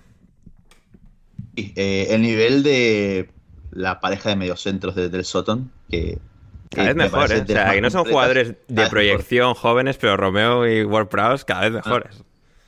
Es que lo de Oriol Romeu es, es impresionante. El partido que se haya hacer su- superando el intento de presión del Norwich, filtrando pases entre líneas, el golazo que hace también, el segundo gol. eh, creo que está posiblemente en el mejor momento de su carrera. Un jugador que le ha llegado eh, la madurez competitiva eh, que necesitaba para ser un líder absoluto de este equipo, de aguantar también a nivel defensivo cuando le toca al equipo defender en campo propio, poder presionar en campo contrario y se complementa a la perfección con un futbolista que es eh, técnicamente maravilloso como James Ward-Prowse. Y bueno, creo que lo que estamos viendo del Soton es al fin un equipo que puede mantener 11, 12, 13 futbolistas entrando de forma regular en el equipo, sin demasiadas lesiones, manteniendo a Stuart Armstrong y a El Yunusi en, en, en las bandas, con Armando Broya ya consolidado como un muy buen delantero de, Premier League. Y creo que es un equipo que al final le va a agradecer muchísimo todo lo que ha hecho Ralph Hasenhutel porque eh, con estos jugadores está haciendo maravillas y les está exprimiendo eh, lo mejor de lo mejor que tiene. Hmm. Efectivamente, eh, vamos a pasar ahora con el Manchester United, no sin antes eh, ver nosotros cuatro, porque me lo ha mandado Manu ahora mismo. Eh, está saliendo de Wembley, vamos a intentar conectar con él al final del programa. Eh, opiniones, eh, Héctor Gonzalo, eh, de la, la marabunta humana. Me la pela. Sí, pues, eh, sí. Eh, no podéis verlo, queridos oyentes, pero hay mucha gente a la salida de Wembley y Manu va a intentar Hay llegar mucha a casa. gente, ojalá que, bueno, que lo pasen por arriba un poco, que le acomoden la cara a- al bueno de Manu, no le vendría mal. Y bueno, que, que después nos cuente la experiencia. Así es, así es. Eh, como la experiencia también del Manchester United empatando a cero con el Watford. Héctor, eh, a ver, es que con el United pasa de que, o sea, hay días de dar vergüenza como contra el Atlético de Madrid y hay días como este contra el Watford que, a ver, es un poco una vergüenza acabar empatando a cero con este Watford. Pero al final, pues, eh, o sea, generaron ocasiones por un tubo de calidad, remates claros. Es que hay, claro, sucede que el United ha hecho una temporada tan catastrófica que no se puede permitir tener mala fortuna ya. Pero le está llegando la mala fortuna y se van a joder, pero bien. Sí, inesperado y más eh, viendo el partido, realmente el, el Manchester United mereció ganar. Y, y, dices mala fortuna, pero imagina lo bonito que hubiese sido que ese último disparo, creo que es de Denis, sí, hubiera entrado. O, o, hubiera sido, vamos, de música clásica de fondo o algo así. Sí. Eh, pero no, no, el, el, el United muy superior, muchas ocasiones. Cristiano completamente desesperado porque al palo no le salían bien los remates o incluso rebota, rebotaban algunos de sus compañeros.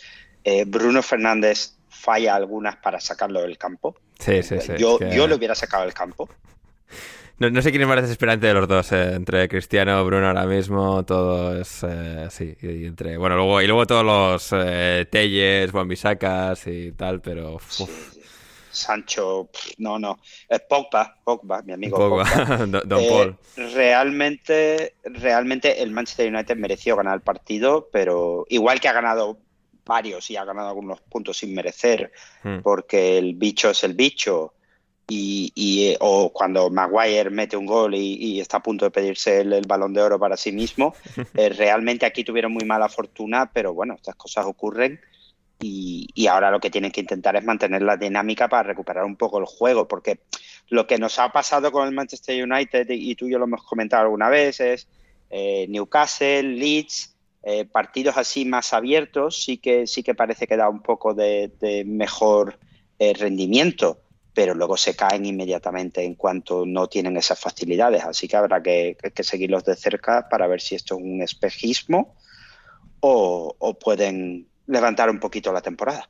Así es, Manu me informa de que ya está en el metro, que le deben quedar como 20 minutos. Así que, uh, oyentes, estad atentos a vuestros auriculares, a vuestros a vuestros amplificadores de sonido, eh, los que escucháis alineación indebida, porque Manu eh, está al caer si no se para el metro o alguna cosa. Eh, a ver, ¿qué más tenemos en esta jornada que, que, nos ha dado mucho, que nos ha dado mucho?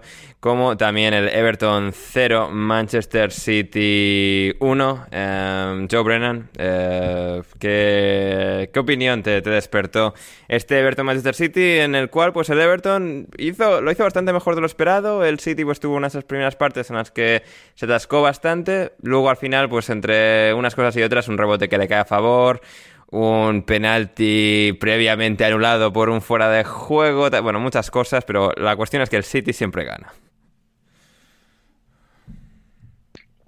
Exacto, el City siempre gana. Que, que el Everton, como dices, lo hizo, lo hizo bastante bien, especialmente en el primer tiempo, que, que tuvo buenas ocasiones, que creo que a lo mejor fue de Richarlison que, que lo paró Ederson, pero fue, vino de un rebote de, Rubén Díaz creo que fue, y vi a mucha gente, muchos, mucha la afición del Everton muy orgulloso y muy, muy contento con, con el rendimiento del equipo. Aunque lo que dices, al final el City, pues si le dejas, si le das oportunidades, te, te ganan. Como lo hizo en el, creo que fue el 80-81 por ahí. Uh -huh. un, un, centro de, de Silva que toca a, a, tres defensas del Everton, sí. primero a Coleman, luego Holgate y después a Keane, el otro central, que no conecta bien con el balón y Foden está ahí para, para aprovechar y para, para sentenciar al Everton y, y, llevar los tres puntos. Y, que el City se queda um, seis puntos encima del Liverpool ahora y tiene que jugar contra el, el Manchester United en casa, que es en un par de semanas, y el Liverpool también en casa, que es en abril o por ahí, que son los partidos más, más difíciles que les quedan de la temporada. Pero aparte de eso, mmm, el City tiene una, unos partidos mmm, no sencillos, porque ningún partido es sencillo por, por usar el comentario típico de los entrenadores, pero partidos en los que dices, pues va a tener que pasar algo fuerte para que pierda ahí, pierda ahí puntos, porque es lo que digo, que le quedan dos partidos difíciles, entre comillas, y luego el resto, como el City es el City, pues no veo ningún, ninguna mala racha por ahí. Y sí, para cerrar, Gonzalo, que también estás viendo el partido, el Everton, o sea, desde que ha llegado Lampard ha sido muy horrible y ha sido muy bueno al mismo tiempo. Eh, la última señal, que es este partido, es buena. Eh, ¿qué, no sé, ¿qué, opinas? Bueno, eh, yo creo que al igual que con todo hay que darle tiempo. Me parece que ha dejado, como bien dijiste, Ander, en algunos partidos buenas sensaciones. Este fue el caso. Particularmente me gustó mucho como, sobre todo en el primer tiempo, logró reducir muchísimo la circulación por dentro del City. Hubo un muy buen trabajo de Ducuré, de Donny Van de Beek como interiores y sobre todo de Alan para presionar, incluso en campo rival, quitándole la pelota muchas veces a Kevin De Bruyne al recibir de espaldas y en campo propio eh, persiguiendo a todo aquel que intentaba conducir por dentro. El, Everton forzó que el City empezara a jugar por fuera y en el segundo tiempo el City ya aumentó un poquito más la intensidad, que era lo que estaba faltando sobre todo en el primer tiempo. Empezó a encontrar a Bernardo Silva y a Phil Foden abiertos a la derecha, que era donde están los espacios, evidentemente, porque el Everton cerraba mucho en el medio, incluso con la ayuda de Anthony Gordon y de Iwobi, que se eh, que cerraban su posición para permitir ya sea que Donny Van de Beek o Alan pudieran salir más lejos a presionar, eh, empezaban a hacer los espacios por el costado. Después Guardiola dio entrada a Mares para que aprovechar un poquito más de desequilibrio en ese sector derecho y al final termina llegando el gol con mucha suerte, como ya dijo Joe. Eh, yo la verdad que no entiendo la incapacidad motriz de Michael King para sacar esa pelota eh, que quedó ahí picando en el área. Y, después lo de la mano, que también era un penalazo más grande que una casa. Pero yendo un poquito más al Everton en general, creo que siguen estando ahí, evidentemente, eh, siguen estando abajo, decimoséptimos, a un punto de, del descenso, pero yo creo que por jugadores, por las sensaciones mostradas ante posiblemente, o por lo menos según lo dictaminan los puntos ahora mismo, el mejor equipo de, de la liga, eh, creo que van a ir de acá hacia arriba, ¿no? Me extrañaría que con el correr de las semanas no empezaran a mejorar, las ideas que tiene Lampard son buenas, todavía siguen teniendo jugadores afuera como Calvert Lewin, eh, entonces, me extrañaría si Everton no termina saliendo de ahí más, más pronto que tarde. Hmm. Así es. Muy bien. Eh, también, también eh, tuvimos, tuvimos el Brentford 0. También tuvimos el Brentford 0. Newcastle 2. Newcastle 2. Héctor, eh, bueno, no, Joe, Joe, que lo estabas viendo, estuviste viendo el partido con, con, atención, este, este choque entre las abejas y las urracas. El regreso de Christian Eriksen entre un Brentford que sigue bajando como un meteorito a la tierra. Veremos si se puede frenar o no. Y el Newcastle que sigue todo cada vez mejor. Joelinton renacido gracias a Eddie Howe, ahora la afición le adora, está marcando goles, marcó también Joe Willock. Uh, ¿qué, ¿Qué te dejó este partido? Eh, jugando así, sacando resultados sin San Maximan, sin Trippier y sin Callum Wilson. Así es, es verdad, con Así tres, que tres jugadores muy importantes. Es, es, es otro equipo completamente distinto. Solo hacía falta que, que jugar un partido contra el Leeds para empezar esto.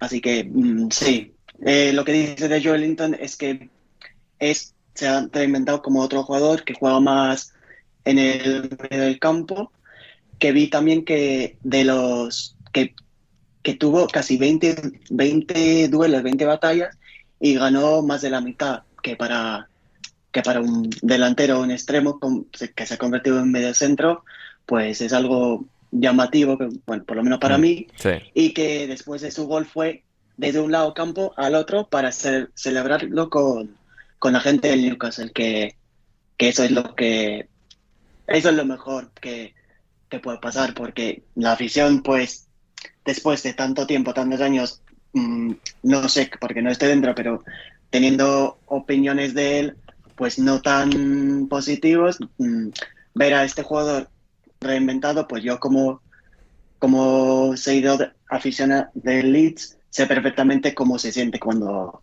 cuando un jugador da la vuelta y, y se convierte en otra cosa que no esperabas. Hmm. Em, sí, que el impacto que, que tiene en, el, en los partidos ahora ha incrementado muchísimo, que después de Shelby tocó el balón más que, más que a nadie en el campo. Que, em, que lo que digo, para un jugador que llevaba mucho tiempo siendo el ridículo del sistema directiva del, del Newcastle, pues es un, un relevo para, Hmm. para el equipo que se ha convertido en otra cosa. Sí, sí, sí. Sí, no, un absoluto alivio y sí, no, eh, fantástico por, por él y por, por el equipo. Eh, Gonzalo, a mí me habían dicho que, que Steve Bruce era muy buen entrenador y que este equipo era muy malo, simplemente. Y también, y que Eddie Howe no era lo suficientemente bueno. Se ve que, que hay poca memoria. Igual imagino Sí, que. sí, porque, porque que dirán, no, los fichajes y tal. Bueno, Matt Target y Dan Byrne, los que jugaron hoy. Bueno, Chris Wood no es, diga, y o sea, Callum Wilson es mejor que Chris Wood. Por lo tanto, es como, bueno, quizás por lo que sea, pues Eddie Howe es mejor Sí. entrenador que Steve Bruce. Sí, bueno, y aparte que, que ha revivido al, al jugador favorito de Héctor, a, a, a Foster, a Foster, Fraser. perdón, a, a, Fra- a- a Fraser, perdón, eh, tuve un lío ahí de, de- de apellidos, a, Fraser, lo ha revivido, ha hecho un muy buen partido también, y, y creo que la dinámica de Newcastle al final va a seguir siendo positiva, ¿no? Eh, Hmm. están sacando resultados, Eddie Howe ha reinventado a muchos futbolistas, les ha puesto en posiciones en las cuales los ayuda a rendir, eh, ya no es un equipo que, que se echa tan atrás, busca incluso también recuperar en un bloque medio, ha puesto a los jugadores buenos también, porque con Steve Bruce no jugaba eh, Fabian Schär y con Eddie Howe está jugando y lo está haciendo a un muy buen nivel. Entonces, al final lo que muchos preveían de que el Newcastle iba a descender igual con este equipo, al final se van a tener que quedar y a ver el año que viene qué, hacen con más fichajes todavía y de a poco también a que Bruno Guimaraes empiece a entrar en este equipo. Hmm, así es, así es. Eh, como también empieza ya a entrar en esa dinámica positiva Héctor, el Burnley empate a uno en campo del Crystal Palace. Eh, decía Sean Dites después del partido que todos esos pequeños detalles por fin están volviendo a ir a nuestro favor. Eh, como por ejemplo que el rival se marque en propia puerta. Sí, un detalle pequeño que es no tirar a puerta y meter gol. Un, detalle ínfimo que nadie, nadie se esperaba. Pero no, muy bien, ya, ya lo decíamos, creo que fue la, semana pasada, que el Burnley eh, había ya demostrado mucho antes de empezar a ganar y ahora que ha cogido la buena racha... Ojo. Ojo, Manuel Sánchez. Hey, ¿qué tal? ¿Qué tal? ¿Cómo estás? los coches o qué? Se oye. Sí. El que, el que, me ha dado paso. no, fantástico, no, fantástico sonido ambiente. Héctor, continúa con el Crystal Palace Burnley. Eh, no, nada, que el Burnley ya lo estaba haciendo bien antes de, antes de conseguir los buenos resultados y esta jornada pues si no ha conseguido el, resultado soñado, que es que no tengas ni que tirar a puerta para que metan el primer gol. Esto ya lo pues hizo el Burnley en, creo que fue enero de 2019, que ganaron al Fulham 2-1 eh, con cero tiros a puerta, dos en propia del Fulham. Claro. La, magia del fútbol del, del Burnley. Efectivamente. Eh, y nada, y también eh, de su parte que Brentford, Everton y Leeds estén como están, pues también le da mucha mucha vida como el, el principal candidato para salir de, esa zona de descenso a, Championship. Hmm. Eh, este partido se jugó en Londres, como también el Brentford Newcastle. Estábamos hablando del Newcastle antes también. Eh, eh, Manu, ¿por qué no fuiste al regreso de Christian Eriksen? no fui ayer, joder, que pasan mazo de coches por aquí. no, fui, no fui al regreso, lo primero porque no sabía que, iba a jugar, se supo el día de antes. Y, bueno, haber intuido, en, todo caso para ver un Brentford Newcastle, hermano, no me jodas. O sea... Eh, la cosa es que ayer no trabajé, entonces, claro, eh, ah. era un día muy para no trabajar, porque no había ningún partido así eh, importante. Entonces, ayer, ayer libré y, hombre, si hubiera sabido seguro que iba a debutar Eriksen, pues lo menos normal es que hubiera pedido la acreditación, el Brentford me lo hubiera rechazado y, pues hubiera hecho el canelo. Así que, así que por eso no. Pero hombre, hubiera estado bonito. Seguro que hubiera estado bonito porque ya fue un motivo. Cuando fui al Brentford. ¿Palas fue? Sí, sí, que fue una puta mierda. Sí, sí, sí. Sí, sí, pero por lo menos el chaval cuando salió al campo y tal, fue un poco, vamos, fue motivo. Que me imagino que lo de ayer sería, sería aún más. Hmm. Así es. Además, tú, Manu, debutaste en la alineación indebida justo el día que, o sea, lo de Eriksen con Dinamarca. Sí. Sí. Ah, pues no, no Cecilia, Joaquín, David aquel día y, entra, y estuviste tú ah, también. Sí, sí, sí, me acuerdo, pero no, no, recordaba, bueno, no recordaba ni que había sido mi debut ni que, ni, que había sido justamente esa. Ah, pues mira, qué buen, qué buen, joder, qué buen recuerdo, ¿no? O sea, ese día ya se recuerda más porque fue el día que debuté yo en alineación de vida, más que por lo que le pasó a, a Cristian. Efectivamente, así es, así es. Y bueno, Manu hoy llega tarde al programa, igual que eh, el Aston Villa llegó tarde a su partido con el Brighton. Media hora tuvieron que retrasar el comienzo del partido, Héctor. Pero no importó, porque el Aston Villa, pues en su caso, llegó y fue mejor que el Brighton, les metió un par de goles y para casa todos. Sí, y normalmente no, incluso cuando no solemos decir que el Brighton es peor que, otros equipos, aunque pierdan, pero en este caso sí que el, Villa recuperó un poco eh, lo que había mostrado por ratos, porque es verdad que, el Villa ha, dejado siempre un poco de intermitencia. Y, bueno, pues sacaron un partido adelante que la verdad yo no, no daba un duro porque lo sacaran adelante. Yo aquí veía un empate o algo así y, nada, pues lo que, me, lo que me, me, pregunto yo es cómo se van a tomar el resto de la temporada, porque realmente el Vila ya objetivos, objetivos, no es que tenga muchos por delante. Así que no sé si Gerrard estará pendiente para, para que el equipo eh, coja un poco de dinámica, pero luego de cara a verano y de cara a si sigue la próxima temporada, realmente ya no tienen ellos muchos objetivos por delante. Hmm, sí, será interesante, será muy interesante de, observar cómo, evoluciona eso. De momento, pues tres puntos de oro sacados de, del Amex, del cajero, del American Express Stadium. Y finalmente, el London Stadium, el London Stadium de esa ciudad que Manu habita. Gonzalo, West Ham 1, Wolverhampton Wanderers 0. David Moyes eh, le vuelve a dar la vuelta a la dinámica negativa, un poco que no terminaba esta vez, West un poco que sí que no. Buena victoria contra un muy buen equipo como es el Wolverhampton Wanderers y el West Ham sí que hay en esa lucha. Sí, y buen partido, además en líneas generales de- del equipo de Moyes, sobre todo en un primer tiempo en el que con la presión tras pérdida mantuvieron bastante a raya a los, a los Wolves.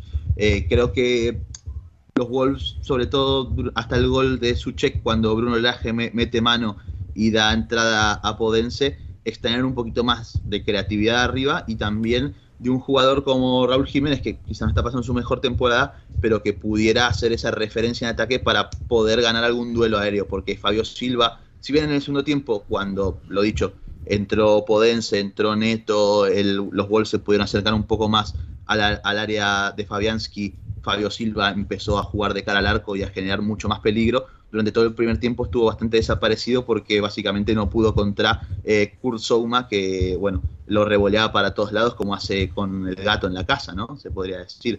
Entonces, Sí, joder. Estaba como escuchando a Gonzalo y luego no me he dado cuenta. Ah, sí, que ha dicho una burrada. eh, Bueno, pero la burrada pero la hizo más- por toma. Gonzalo no ha dicho nada que no sea mentira. No, eso es cierto, eso es cierto, nada, eso es cierto. muchas gracias, hermanazo. Sí, sí, Muchas sí, no es verdad, verdad. Estamos eh, unidos por el bicho y por los gatos.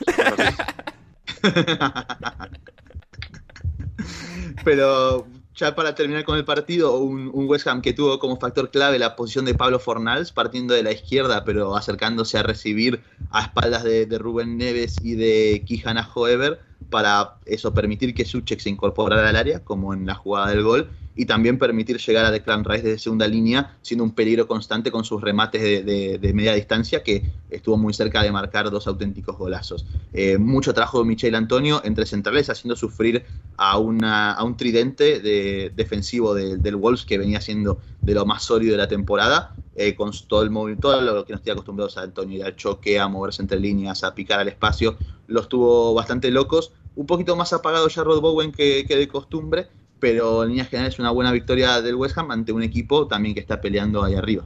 Mm. Así es, así es. Y con esto llegamos al final de la primera parte del programa de alineación indebida de hoy. Y vamos ahora con una pequeña pausa musical y volvemos con muchísimo más, con las impresiones de Manu desde Wembley, con la situación legal del Chelsea, con FA Cup femenina, Championship League 2, Mark Hughes que a entrenar, todas vuestras preguntas y mucho más eh, hoy en alineación indebida.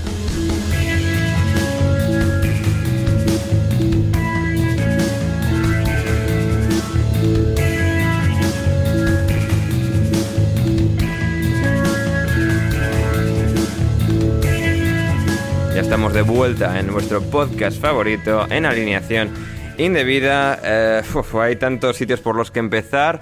Eh, vamos a empezar por Championship, vamos a empezar por Championship, Héctor, eh, una de nuestras ligas favoritas. ¿qué, qué, nos ha dejado este, este fin de semana en la división segunda del fútbol inglés, en la segunda división del fútbol inglés? Que, bueno, pues siempre está entretenida. Bueno, pues, el día la marmota, Mitrovic. Otro gol. mm, si Increíble. Va a deja- el récord, ¿eh? O deja- sea, de toda la historia de, de, goles en segunda división que se remonta, creo que a los años 20. Sí, yo creo que puede meter 150 goles y si le dejan quedarse el año que viene, pues otros 150. Es, es impresionante. Igual, Además- igual le conviene, perdón Héctor, igual le conviene a- al bueno de Mitrovic quedarse en Championship porque cuando sube a Premier no la ve ni cuadrada. No estaría mal. Sí, es posible, es posible, pero es a, que a la, la- ficha, a lo mejor si ficha Mitrovic por el Norwich, implosiona eso, ¿sabes? Porque son dos equipos que lo hacen muy bien en el Championship, pero que luego son purria en Premier, pero si se juntan los dos, Puede ser. Podría ser. sí, Se pueden fusionar ambos equipos. podría ser. O el Fulham y el Norwich y convertirse en el Forwich o en el Podría ser, Fulwich, en el podría ser. Sí. El Canto perdió un partido de fútbol, eh, Mitrovic metió un gol, eh, Bournemouth ganó al final sin merecerlo y, y sigue todo igual. Otra jornada más con los de arriba eh, peleando igualmente, aunque Huddersfield está eh, esta jornada a, a- estoy a punto de decir que, que no ganó. No, que ganó al. Birmingham City O sea, que muy bien. 0-2. 0-2. Ganó, ganó el Birmingham City, o sea que por arriba muy disputado y por abajo el derby se, se desinfla un poquito porque ya tiene a Reading a, a 8 puntos. Y por lo demás, pues bueno, la semana que viene, si hablamos de esto otra vez, pues Mitrovic marcará otra vez y, y podemos ahorrarnos el resto. Hmm. Así es, así es. El Barnsley, por su parte, eh, se erigió, se, levantó eh, y, y ganó 3-2 a- al Middlesbrough.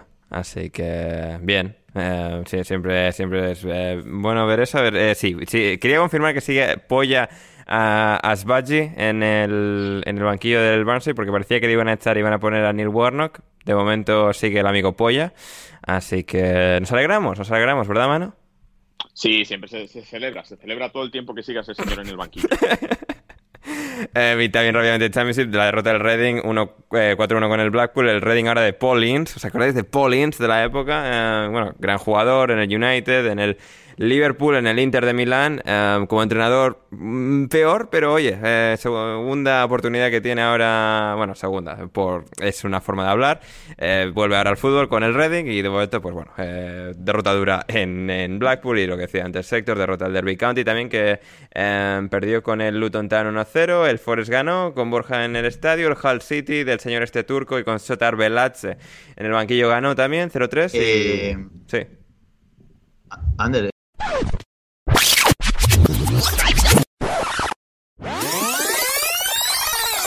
Esta parte, o sea, este, este es el programa en abierto. Esta parte igual solo va, va solo para los de Patreon, ¿eh? O sea, porque a veces, a veces eh, Ah, vale, decimos vale. una burrada los lunes, lo dejo solo para la gente de Patreon, esto lo corto del, del público eh, en abierto.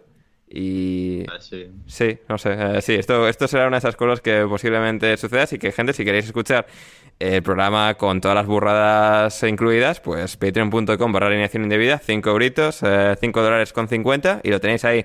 En todo caso, eso ha sido Championship. em, ¿Y qué más teníamos? ¿Qué más teníamos de, del bello fútbol inglés en, esta, um, en este fin de semana? Teníamos la, la FA Cup femenina, la FA Cup femenina también en este fin de semana. El domingo rápidamente, en este día de domingo, hemos tenido al Arsenal derrotando y eliminando al Liverpool por 0 goles a 4, al Manchester United en el derby de Manchester con el Manchester City, venciendo el Manchester City 1-4 y eliminando por lo tanto al United, como también cayó eliminado el Charlton Athletic por 0 goles a 2 contra el Everton, mientras que el Durham, um, el Durham cayó contra el Birmingham City por 0 goles a 1. El Ipswich Town pone aquí que menos 3 goles y el Southampton menos un gol, pero dice que pasa el Ipswich, así que, bueno, igual, no sé, eh, nuevo fútbol. es- ¿Quién encaja más? Eh, no sé, es extraño, pero bueno, en todo caso pasa el Ipswich Town. El Reading eh, cayó 0-1 con el West Ham United y el West Brom cayó con el Coventry por dos goles a cuatro. Así que tenemos Arsenal, Manchester City, Everton, Birmingham City, Ipswich, West Ham y Coventry en la siguiente ronda de la FA Cup eh, femenina. Femenina, donde también imagino que estaba el Chelsea. Vamos a confirmar dónde estaba por aquí el Chelsea, que quizás jugó ayer, sí, jugó en el día de ayer y ganó por 7 goles a 0 al Leicester City. Hablaremos ahora del Chelsea, no sin antes mencionar Héctor que eh, Mark Hughes eh, es el nuevo entrenador del Bradford City. Es la primera vez en el fútbol inglés desde creo que el año 2008-2009 que Lori Sánchez pasó del Fulham, de ser despedido del Fulham en Premier League, a entrenar al Barnet en cuarta división, que un entrenador pasa de la primera división a la cuarta división del fútbol inglés de manera directa, sin un paso intermedio. Eh, el último trabajo de Mark Hughes en eh, fútbol fue dirigiendo al Southampton, salvando al Southampton del descenso, luego siendo despedido. Eh, Héctor, no sé, eh, Mark Hughes, Bradford, ¿qué, qué me cuentas? Nada, ha debutado con derrota, o sea, Bien. gran debut. Bien, gran debut. Eh, bien. 0-2 contra el Mansfield, donde juega, por cierto, Longstaff, uno de los Longstaff. Sí, han cedido al malo de los dos. Bueno, que los dos son muy Sí, malos, pues. pero a Mati en este caso. Pues Claro, la marca- O sea, si hay, uno, si hay uno malo, que le queda al bueno. o sea. Claro, efectivamente. efectivamente. Matthew, Matthew le ha marcado a Mark Hughes para empezar. Bien, bien, bien. Eh, nada, buen debut. Lo que, lo que yo me pregunto, porque claro, yo tampoco he visto esto venir, es para qué ha fichado el, el Bradford a Mark Hughes. Porque el Bradford tiene ahora mismo 40 puntos y le saca 10 al Oldham que está en descenso. No, no, y tampoco es que estén cerca del playoff, que lo tienen a 22 puntos, con lo cual Pero ha firmado para dos no años sé. y medio, ¿no? En plan un proyecto así, eh, personal, a futuro, tal. No sé. un documental, supongo, o algo así, porque si no tampoco le veo yo mucho el, el sentido. Sí. Pero bueno, ha debutado con derrota, desde aquí solo puede ir a mejor, le mandamos un, un abrazo a, a nuestro amigo Mark.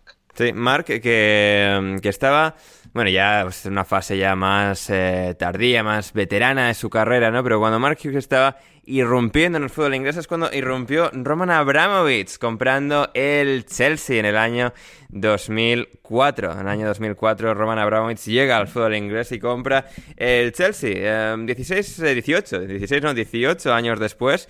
Bueno, pues las cosas han cambiado un poquito. Roman sigue ahí, el Chelsea sigue siendo un equipo exitoso, más incluso de que cuando, de cuando lo compra eh, Roman, eh, Manu, pero bueno, pues las cosas, por lo que sea en la última semana, eh, y bueno, desde el último miércoles que, que estábamos ahí, que si jiji jaja, en el programa de Patreon, eh, pero las cosas en el mundo pues se han tensado un poquito.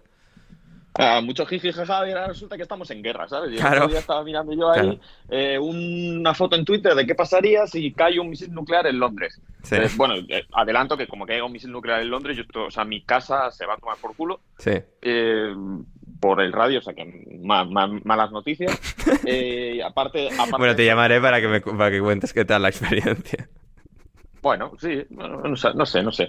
Eh, y en caso, y lo de Roman Abra- Abramovich, pues sí, a ver, él llevaba metido en lío desde los envenenamientos de, de Salisbury, eh, porque, bueno, pues las relaciones entre el Reino Unido y Rusia pasaron una, una fase bastante, bastante complicada.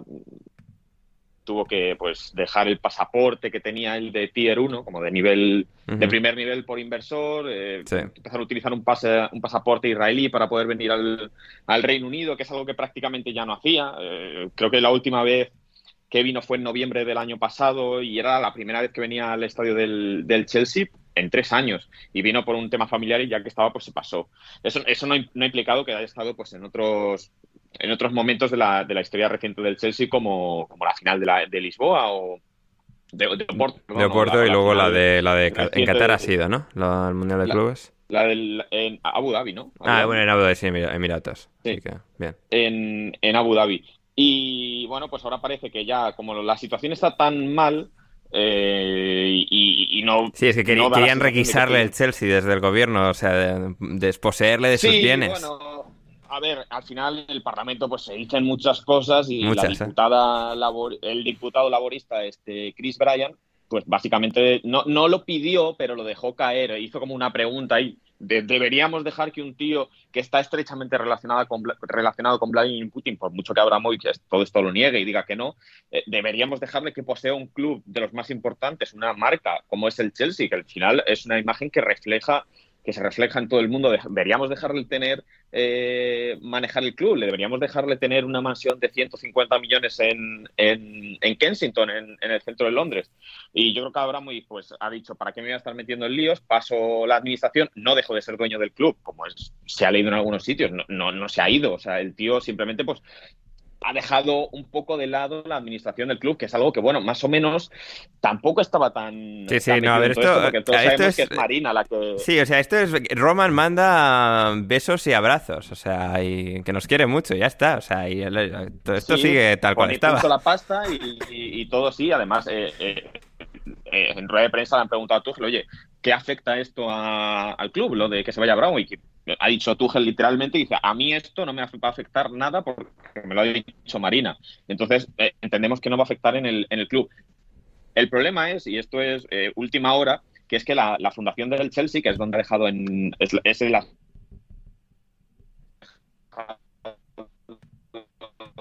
el Club, puede simplemente, o sea, no, no, pues se tiene que mirar desde el plano legal porque tiene que ver si, si la, ¿cómo decirlo? Si llevar un club como el Chelsea, ser los gestores del club, es compatible con ser una, una charity, con ser una organización benéfica, y esto no está del todo claro. Entonces, ha dicho la fundación del club que todavía no han llegado a un acuerdo para, para asumir las responsabilidades de Abramovich, así que entendemos que esto se va a alargar un poco en el tiempo. Hoy el Chelsea ha dado un pequeño paso también en el tema de la guerra, porque ha, ha publicado un comunicado bastante escueto mm, eh, y tirado para un lado porque no han mencionado a Rusia en el comunicado y tampoco han hablado de guerra, simplemente han dicho que hay bueno, un conflicto, una situación en, en Ucrania y que apoyan, y etcétera.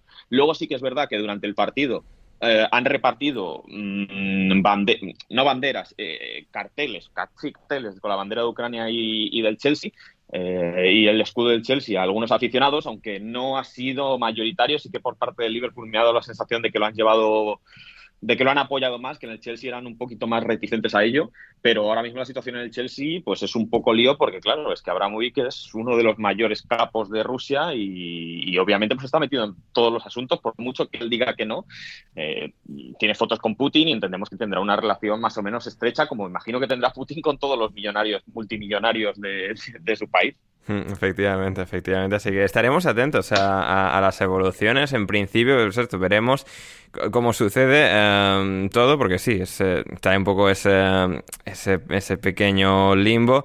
Eh, pero sí que decía Borja, siempre analizando esto muy bien en un hilo de Twitter, que em, el movimiento de Abramovich es inteligente, pero a la vez es respetuoso. Me explico. Elegir el patronato de la fundación es dejar el club en manos del club mismo, los mismos gestores, sin ahora gente que por ley están obligados a hacer lo mejor por el club, no por su bolsillo, lo cual es, es interesante, ¿no? Y al final sí que representa que Abramovich, más allá de todo lo demás y del rol que juega él como personaje público político, em, siempre ha hecho, bueno, ha hecho lo mejor por el club, ¿no? Incluso pues a, expensas de su propia fortuna, que a ver, que el Chelsea, eh, que el Chelsea pierda dinero no le, no le iba a afectar en su vida, obviamente, pero que siempre ha mirado por, el bien del club y esto pues ha sido...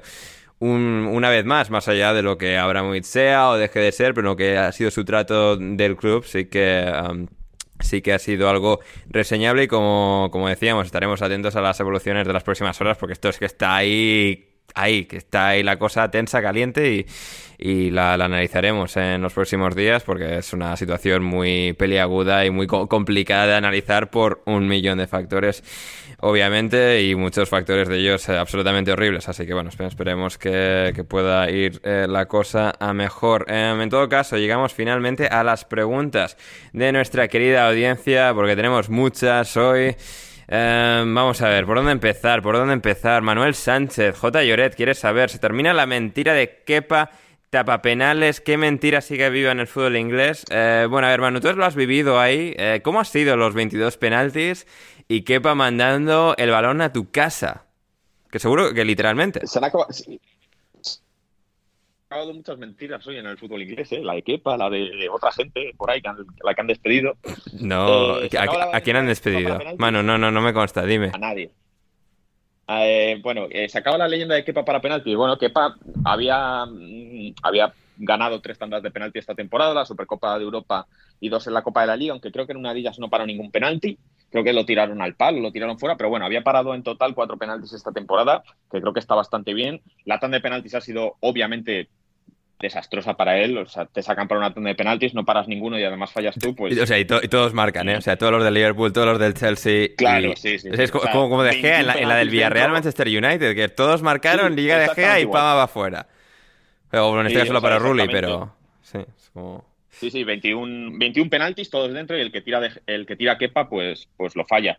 Eh, es una pena, eh, o sea, me refiero, es una pena para él, es es un es un desastre tanda de penaltis, eh, es muy mala suerte, incluso ese penalti ah, que ha sido rarísimo, ¿no? El penalti de Van Dijk, que se ha puesto él como muy a la derecha del. Sí, sí, sí, a la derecha y la tira de Van Dijk por ahí y la mete igual, es como que, bueno, me jodas. Sí, sí. Sí, eh, bueno, la sensación en el campo, el, Liverpool ha tenido, bueno, el, han ganado el sorteo y lo han tirado desde su, desde su parte, mm, que bueno, creo que al final tampoco tampoco ha afectado muchísimo porque todos lo han tirado perfectamente. Eh, pero en el caso de Kepa, por ejemplo, eh, obviamente en redes sociales, etcétera, y estaba la narrativa de la final aquella de, 2019. ¿Tú, estuviste en aquella final, mano? Sí, sí, eh, sí. Sí, yo creo que sí. ¿Cómo, ha sido completar esa historia? ¿Qué va saliendo esta vez del banquillo, a, la tanda, tal? Yo pensaba que iba a ganar, ¿eh? Yo pensaba que, digo, esto lo tiene que ganar Kepa, o sea, que no, se le, no se le puede escapar. Pero había un, último giro, un último giro retorcido y, siniestro en, en, la vida, en la historia. Claro, Además, si me hubieran dicho que le iban a tirar 11 penaltis, digo, joder, alguno de ellos parará, ¿sabes? Por... Bueno, si me hubieran dicho que iban a tirar 11 penaltis, me hubiera dado por hecho que, claro, que no ha parado ninguno. Pero bueno, que, hay una narrativa como de, la gente insultando a Kepa, pidiendo que le despidan, etcétera. A ver, yo lo primero que pienso es que se va a ir seguro en verano porque eh, los últimos dos. Se ha intentado, pero esto al final ha sido un golpe muy duro. O sea, esto ya. Sí, no, y los últimos dos gestos de Tuchel también a mí personalmente, o sea, lo comparto y no, porque yo creo que si al final tú tienes que jugar una final con tus mejores jugadores, pero también pienso que es una forma de desmoralizar a un futbolista si le quitas en la final del Mundial de Clubes cuando él ha jugado la semifinal y cuando él juega toda la Copa de la Liga, salva dos tandas de penaltis, en los últimos tres partidos deja su puerta a cero y en la final pues no le metes, metes a Mendy, que obviamente pues lo ha hecho genial mm, y no y no hay nada que y no hay nada que, que reprochar quizás a, a Tuchel, pero a mí esta narrativa de hemos perdido la, la, Copa de la Liga por Kepa, eh, no la compro porque, joder, Mason Mount, macho, ha fallado dos ocasiones que es que igual Kepa las hubiera metido, ¿sabes? que, mm, no sé. Eh, sinceramente, sinceramente Mount, ha, fallado dos ocasiones clarísimas. Entonces, creo que todo eso se ha diluido un poco porque al final, pues eso, la narrativa no beneficiaba a Kepa por todo lo que pasó en 2019 y se ha hablado de karma, de por no querer irse, etcétera, etcétera. Pero bueno, eh, es, es una pena para Kepa porque esto ya es como el gol, yo creo que definitivo. Le va a quedar la FA Cup, por ejemplo. Yo pienso, pensando en la FA Cup, mm, tú eres Kepa y vas a jugar ahora, no, sé, no, recuerdo, quinta ronda es, o, o, cuarto, no, recuerdo. vas a jugar ahora tú esto y, y, estás jugando mm, pensando lo que ha hecho tú, estarás, estarás pensando, si es que si paso rondas, no, o sea, igual este tío, ¿sabes? No me va a meter. A lo mejor llegamos a semifinales, jugamos contra eh, el Liverpool, por ejemplo, otra vez, y, a lo mejor no me mete, ¿sabes? O, contra quien sea. Entonces, yo creo que también eso eh, es un tema que a nivel mental el técnico yo creo que tendría que pensar en ello, pero también pienso que eso, que efectivamente que, que pase va a ir este verano, entonces pues tampoco te interesa a lo mejor pensar en el largo plazo porque pues, no hay largo plazo ya en el Chelsea para, para Kepa. Hmm, efectivamente. Eh, para Gonzalo Carol, Diego Ramos, eh, Bielsa al Atlético, si lo deja el solo a finales de temporada, Gonzalo bueno, eh, sobre todo porque va a haber una gran diferencia entre lo que cobra uno y otro. Bueno, Bielsa no cobra poco tampoco, ¿eh? Pero... Bueno, a ver, a ver. a nivel, a nivel del cholo es difícil, ¿eh? a, ver, qué dice el Cholómetro al respecto, ¿no? Pero... Y, había, había también una, una, un gran upgrade a nivel capilar, lo cual siempre es muy importante. Es verdad, es verdad. Bielsa con sus casi 70 años, eh, ahí está, dejando al Cholo a la altura del Betún. Para Héctor, pronóstico de la zona baja. A ver quiénes son los tres que bajan, Héctor. Eh, si, viene, si viene tu amigo Jesse March, pues yo quiero que baje Leeds. Y luego, bueno, los dos que están abajo yo creo que se van directamente. Queda el tercero por dilucidar, pues digamos Leeds, Watford y Norwich. Muy bien. Em, para mí, pregunta Yago, ¿echas, Sander, mucho de menos Coffee Studio? Muchísimo, muchísimo. Fui, fui extremadamente feliz en Coffee Studio y ojalá volver, ojalá volver en algún momento. Ojalá volveremos en, algún momento, que seguro que sí. Em, y mencionaba ahí Héctor a Jesse Mars, eh, que bueno, es el candidato obvio y claro y parece solo cuestión de horas que el Leeds finalice su presentación como nuevo entrenador del equipo. Y bueno, aún así, Joe, eh, quiere saber Jaime Suárez, ¿a quién te gustaría ver a ti como nuevo entrenador del Leeds United? Bueno, parece que lo de Mash está, está hecho, que de hecho el Leeds hoy ha, dicho que mañana, lunes, van a, van a anunciar el, nuevo entrenador, pero a mí me hubiera, me hubiera gustado a Valverde, porque Mm, es el señor de la calma, que con el list tal como está ahora, pues necesita alguien pues tranquilo, em, con calma, con y Valverde creo que em, se eh, vino al, Athletic Club después de Bielsa cuando se fue en, en su, en su momento.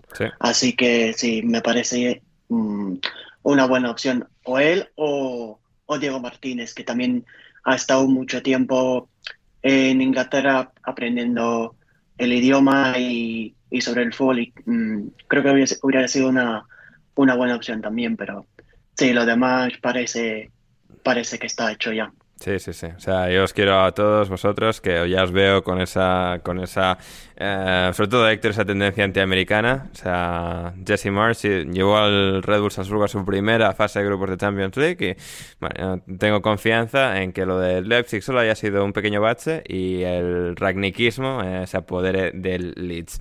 Em, ¿Qué más? ¿Qué más tenemos por aquí de nuestra querida Audiencia, de nuestra querida audiencia. A ver, ¿qué tenemos? ¿Qué tenemos? Eh, eh, eh, vamos a ver, vamos a ver, vamos a ver. Teníamos las de Discord, tenemos las de Twitter.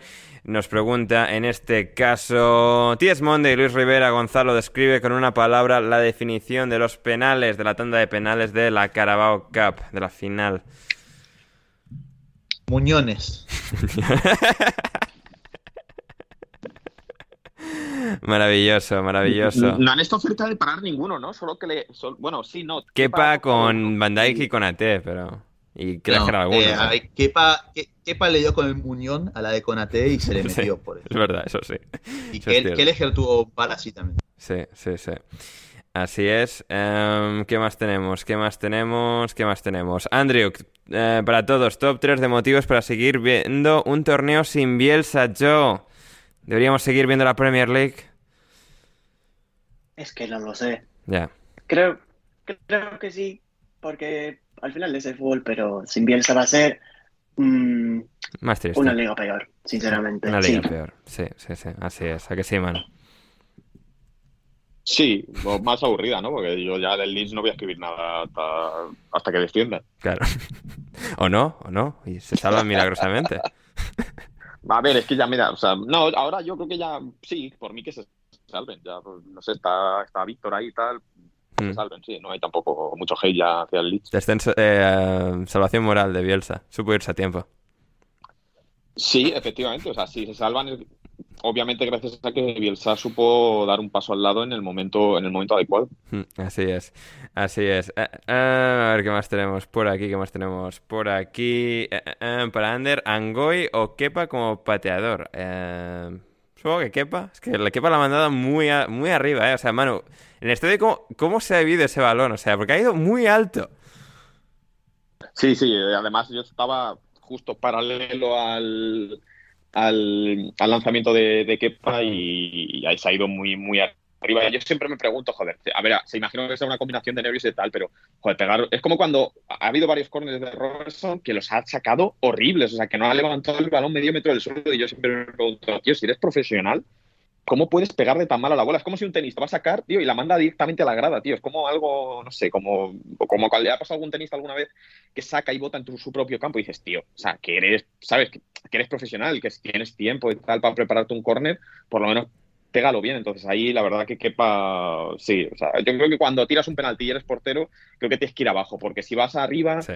mm, quedas muy retratado. Bueno, como le pasó a Ramos en, la- en las semis aquellas de Champions, que en aquel momento no era un penal, no era un lanzador de penaltis experto, fue arriba y al final quedas mucho más retratado, creo que cuando la tiras a las nubes que cuando si te la para el portero, pues bueno, pues yo qué sé, pues sí, es un penalti mal tirado, pero ¿qué le vas a hacer? O Messi, mira, por- Messi, por ejemplo, contra el Madrid, ¿qué hizo? Pues tirarlo abajo, ¿por qué? Pues porque no sabe tirar penaltis, pues lo tiró abajo. En realidad Messi tiene la misma media que, o sea, un tirador de penaltis estándar, ¿eh? Tampoco... Pero- Por eso, por eso, pues un tirador de penaltis estándar no es un buen tirador de penaltis, ¿no? Bueno, o sea, pues como cualquiera, o sea, con la media, sin más. O sea, no es ni ni bueno ni malo, sin más. Media. Pues eso, pero no, eres un buen tirador de. Bueno, Pero- eso posiblemente sea cierto. Eh, pregunta a Lobato si Kepa va a los Chicago Bears y T.S. Monday si Kepa tendría futuro en la NFL anotando goles de campo. Pues sí, dada, dado, dado los hechos de este partido, parece que sí, que sí. A ver, ¿qué más tenemos de nuestros queridos oyentes? Esteban, sobre em, el nuevo fichaje del Manchester City. Gonzalo, ¿cómo piensas que le puede ir a Julián Álvarez en el Manchester City o cedido en otro club? Bueno, primero me extrañaría que se haya cedido, por lo menos los primeros seis meses después, dependiendo si tiene protagonismo o no, imagino que más adelante se lo cederá, pero yo tengo confianza que le va a ir bien. Es un futbolista que es otro perfil de delantero al que ya tienen con Gabriel Jesús y podría hacerlo bien. Mi única duda es si Guardiola le va a dar el mismo trato que a Gabriel Jesús en el sentido de ubicarlo como extremo derecho, por ejemplo, en ciertos contextos, o si le va a dar la, la posibilidad de ser un delantero centro como, como lo es Julián en realidad. No, eh, se- será interesante, será interesante de ver cuando finalmente llegue Julián Álvarez. Glecter dice, si el Leeds se salva, se podría considerar la salvación otra victoria más de Bielsa por haberse ido en el momento adecuado. Efectivamente, como acabamos de decir, Glecter, efectivamente, efectivamente, joder, como nos, nos encanta, nos encanta que, que la audiencia esté al, al unísono con nosotros y que sepa lo que es bueno. Así que... La, du- la duda es, ¿hay algún escenario en el que Bielsa pierda, o sea, el que el Leeds haga algo y Bielsa sea el, el culpable. ¿Hay algún escenario posible? Ah, no, no, No, porque claro, si desciende, no tendría que haberle echado. es de, es de David Horta, en todo caso, la culpa. Sí, no, por eso. o Y desde el punto de vista de la, afi- de la afición, no. No, eso ¿ves? Es que, o sea, ha sido, o sea, ha sido echarle, es que todo, todo el mundo, o sea, gracias Bielsa, o sea, todo el mundo. Todo... Bueno, parando su coche y todo ahí, la gente para hacerse ahí las últimas fotos y dándole regalos. y A ver, a ver, además, yo voy a decir un dato. En estos momentos el Leeds no está en descenso. Sí, no, no. Los tiene afuera Ya, de eso, descenso. lo eso lo he escuchado por ahí, sí. Eh, eh, lo- creo que lo he leído en el marca. Creo que no he leído en el marca unos comentarios, uno de los comentarios mejor valorados era, joder, si no están ni en descenso. Digo, hombre, cabrón, digo, si metido 17 goles en cuatro partidos. Digo, que vale, si no están en descenso, pero joder. Héctor, de hecho, Mano, que no iba a estar en el programa de hoy, pero bueno, la vida que cambia, que va y viene, y en este caso, pues ha llegado, pero nos había dejado la pregunta para todos, ahora que se ha ido Bielsa, ¿qué entrenador que lleve 20 años sin ganar nada vais a apoyar? Hay dos respuestas. Una es Mark Hughes y la otra, especialmente para Manu, es Xavi. Yo pensaba que ibais a ir por Hasenhutel, ¿eh? que sois muy, muy vosotros de Hasenhutel. Sí, pero sí. pero No, por, Carleto, por, por Carleto Ancelotti podríamos ir, por ejemplo. No, pero 20 años sin ganar. A ver, Bielsa no lleva 20 años sin ganar. Yo- si No, no al caso, 18 de Bielsa- Bielsa. Bielsa ha ganado hace, una, hace un año, ha ganado, hace dos años ha ganado. O sea, ha levantado una copa. El, El titular de la Championship no cuenta. Ya estamos. Ya está como Guardiola Sí, cuando no, no. ganó la Copa. La copa la tenían ahí la levantaron. Tronco que le preguntan Guardiola, ¿qué, ¿qué tal al ganar tu vigésimo título con el City? No, son 21, porque una vez gané la tercera división española, tal, no sé qué. Gente, los ingleses flipan, ¿qué dice? Ay, madre sorry, the mía. third division title, sorry. En fin. Joe, José Alcoba, para todos, pero esto va para ti. Declaración favorita de Marcelo Bielsa. La de la renta.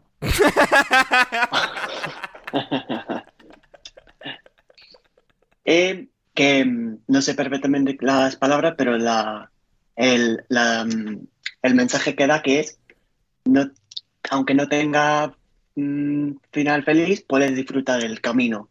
Entonces es muy filosófico como, como ese- todo, lo que, todo lo que sale de su boca, pero es algo así, que podemos perder y disfrutar. Podemos tener mal, mala racha, mal momento y disfrutar. Hmm. Y, y eso es el mensaje más fuerte que, que ha dejado en el Leeds. Esa es la filosofía La- la de Mano, en realidad. capaz de decir, Ah, sí, ¿No, Mano? sí. O sea, la, la mía, la mía, la mía, la- mi, mi, mi frase favorita de Bielsa fue cuando no pudo decir Ipswich. Esa es mi, mi frase También. favorita. También. eso fue muy bueno, eso fue muy bueno, ¿eh? Porque dijo, me rindo. Y se rindió y no dijo Ipswich. Oye, ¿y, ¿y qué pasa ahora con su traductor? Eh, André- Andrés Clavijo, mano, a este tío tenemos que entrevistarle, ¿eh? Algo, o sea, muy de hilos. Claro, pero. Ah, claro, pero ¿y ahora qué pasa con ese señor? Porque ese señor trabajaría para, para él, ¿no? O sea, o a lo mejor tenía ahí. Es analista también. Es analista Sí. también. Ah, bueno, entonces estará por ahí, vale, pues bien. Sí, sí, sí. Así que hablaré- intentaremos hablar con Andrés Clavijo en algún momento. Igual que con el antiguo traductor, Salín Lambrani. Tenemos muchos objetivos vitales, veremos si se cumplen. Em, ¿Qué más tenemos? Lander para todos. ¿Por qué es tan bueno Don Roy Hodgson sin que nadie sepa medirlo o explicarlo? Tenacidad, fe, concentración, ilústrenme. Héctor, el Watford, más allá de un par de partidos, el partido contra el Aston Villa, del Palace más o menos, aunque acaban recibiendo ahí incluso una tunda importante. El Watford no ha mejorado mucho, pero bueno, poco mejor de defensa, poco de suerte y bueno, más o menos. Sí, no, y Roy es feliz. Ah, ayer, ayer. eh, Bueno, que en eh, realidad odia a la afición, ¿eh? Porque ha hecho ya un par de comentarios de "Fu, tenemos que hacer de Vicarage Road en 14, no sé cómo vamos a poder hacer eso y tal. Es como, joder. Pero bueno. Sí, sí, pero sigue siendo, sigue siendo feliz. No, eso sí, eso al sí, fin sí. y al cabo. Él- él- una de las imágenes que me gustó mucho es cuando acaba ayer el partido 0-0 y él está sonriente como si hubiera ganado 3-0. Sí, Así sí, que nada, pues yo creo que es eso, que como Roy es feliz, Sí. pues ese debe ser su, su secreto. Efectivamente. Eh, decía Esteban, para Joe Brennan no es una pregunta, solo decir que gracias a Bielsa empecé a, se- empecé a seguir al Leeds y que, y que muchas cosas podrán cambiar excepto los sentimientos, Joe. Exacto, hoy es un día para, para hablar de los sentimientos. Así Así, es, que sí. así es. Que va a ser muy diferente, pero vamos. Hmm. vamos a seguir el lead de todas formas. Sí, vamos a seguir al Leeds de, de todas formas. Eh, bueno, Joaquín, yo y Gonzalo, seguramente un poco menos, pero seguimos a tope contigo, pues, bueno, por, por conocerte a ti y tal, así que vamos a tope con el Leeds. Eh, ¿Qué más tenemos? ¿Qué más tenemos? Eh, eh, Esteban, eh, Héctor, top 3 de lugares para comer que conozcas. Top 3 de sitios mundiales, Héctor. Tu, tu podium mundial. Universal. Eh, España, número uno España, número dos Portugal, número tres Japón. Muy bien. Em, para, pa, pa. Esteban pregunta para mí. ¿Extrañas Chicago? Ander, una Instagramer que sigo, la recomendó para visitar. ¿La crees infravalorada? Sí y sí. He hecho de, de mucho de menos Chicago ya. Eso que solo han pasado dos semanas y media, pero, pero sí, sí, sí. Eh, después de tanto tiempo, al final es normal. Y sí, eh, infravalorado, sí, sí. No total. O sea, porque siempre Manu que Estados Unidos, que si Nueva York, que si puta mierda. No, no. Chicago. Chicago. Sitio de Estados Unidos es Chicago, Illinois. Em, ¿Qué más tenemos? Lobato para Gonzalo. ¿Qué se siente que Kiev es más segura que Lanús en este justo momento? Es una mentira, yo ya lo he explicado muchísimas veces. Más que una vil Bueno, depende de lo que prefieras. Eh. ¿Qué prefieres? ¿Qué preferirías? ¿Que te dieran una bajada o que te cayera una bomba? No, no, no, no, no, no. Es que también es una mentira. O sea, es más probable que te la den a vos, Manu, que me la den a mí. Ander está como, como testigo de una compra que hice yendo a a una heladería a la una de la mañana y no ha pasado absolutamente nada. Así que A ver, es, No es una muestra pequeña, Gonzalo. Quieras que no. Yo día- creo que deberías hacerlo todas las veces. Todas las veces probar Eh, y, a- y hasta que ocurra. Lobato hizo esta pregunta, ¿no? Sí, sí, sí. Mira, mira, Bueno, he, puesto, que- he puesto criminalidad Lanús en Google. Lo primero que me sale, inseguridad, miedo y muerte. La triste realidad que padece Lanús y el luta la paz de los barrios. Lobato vive en México.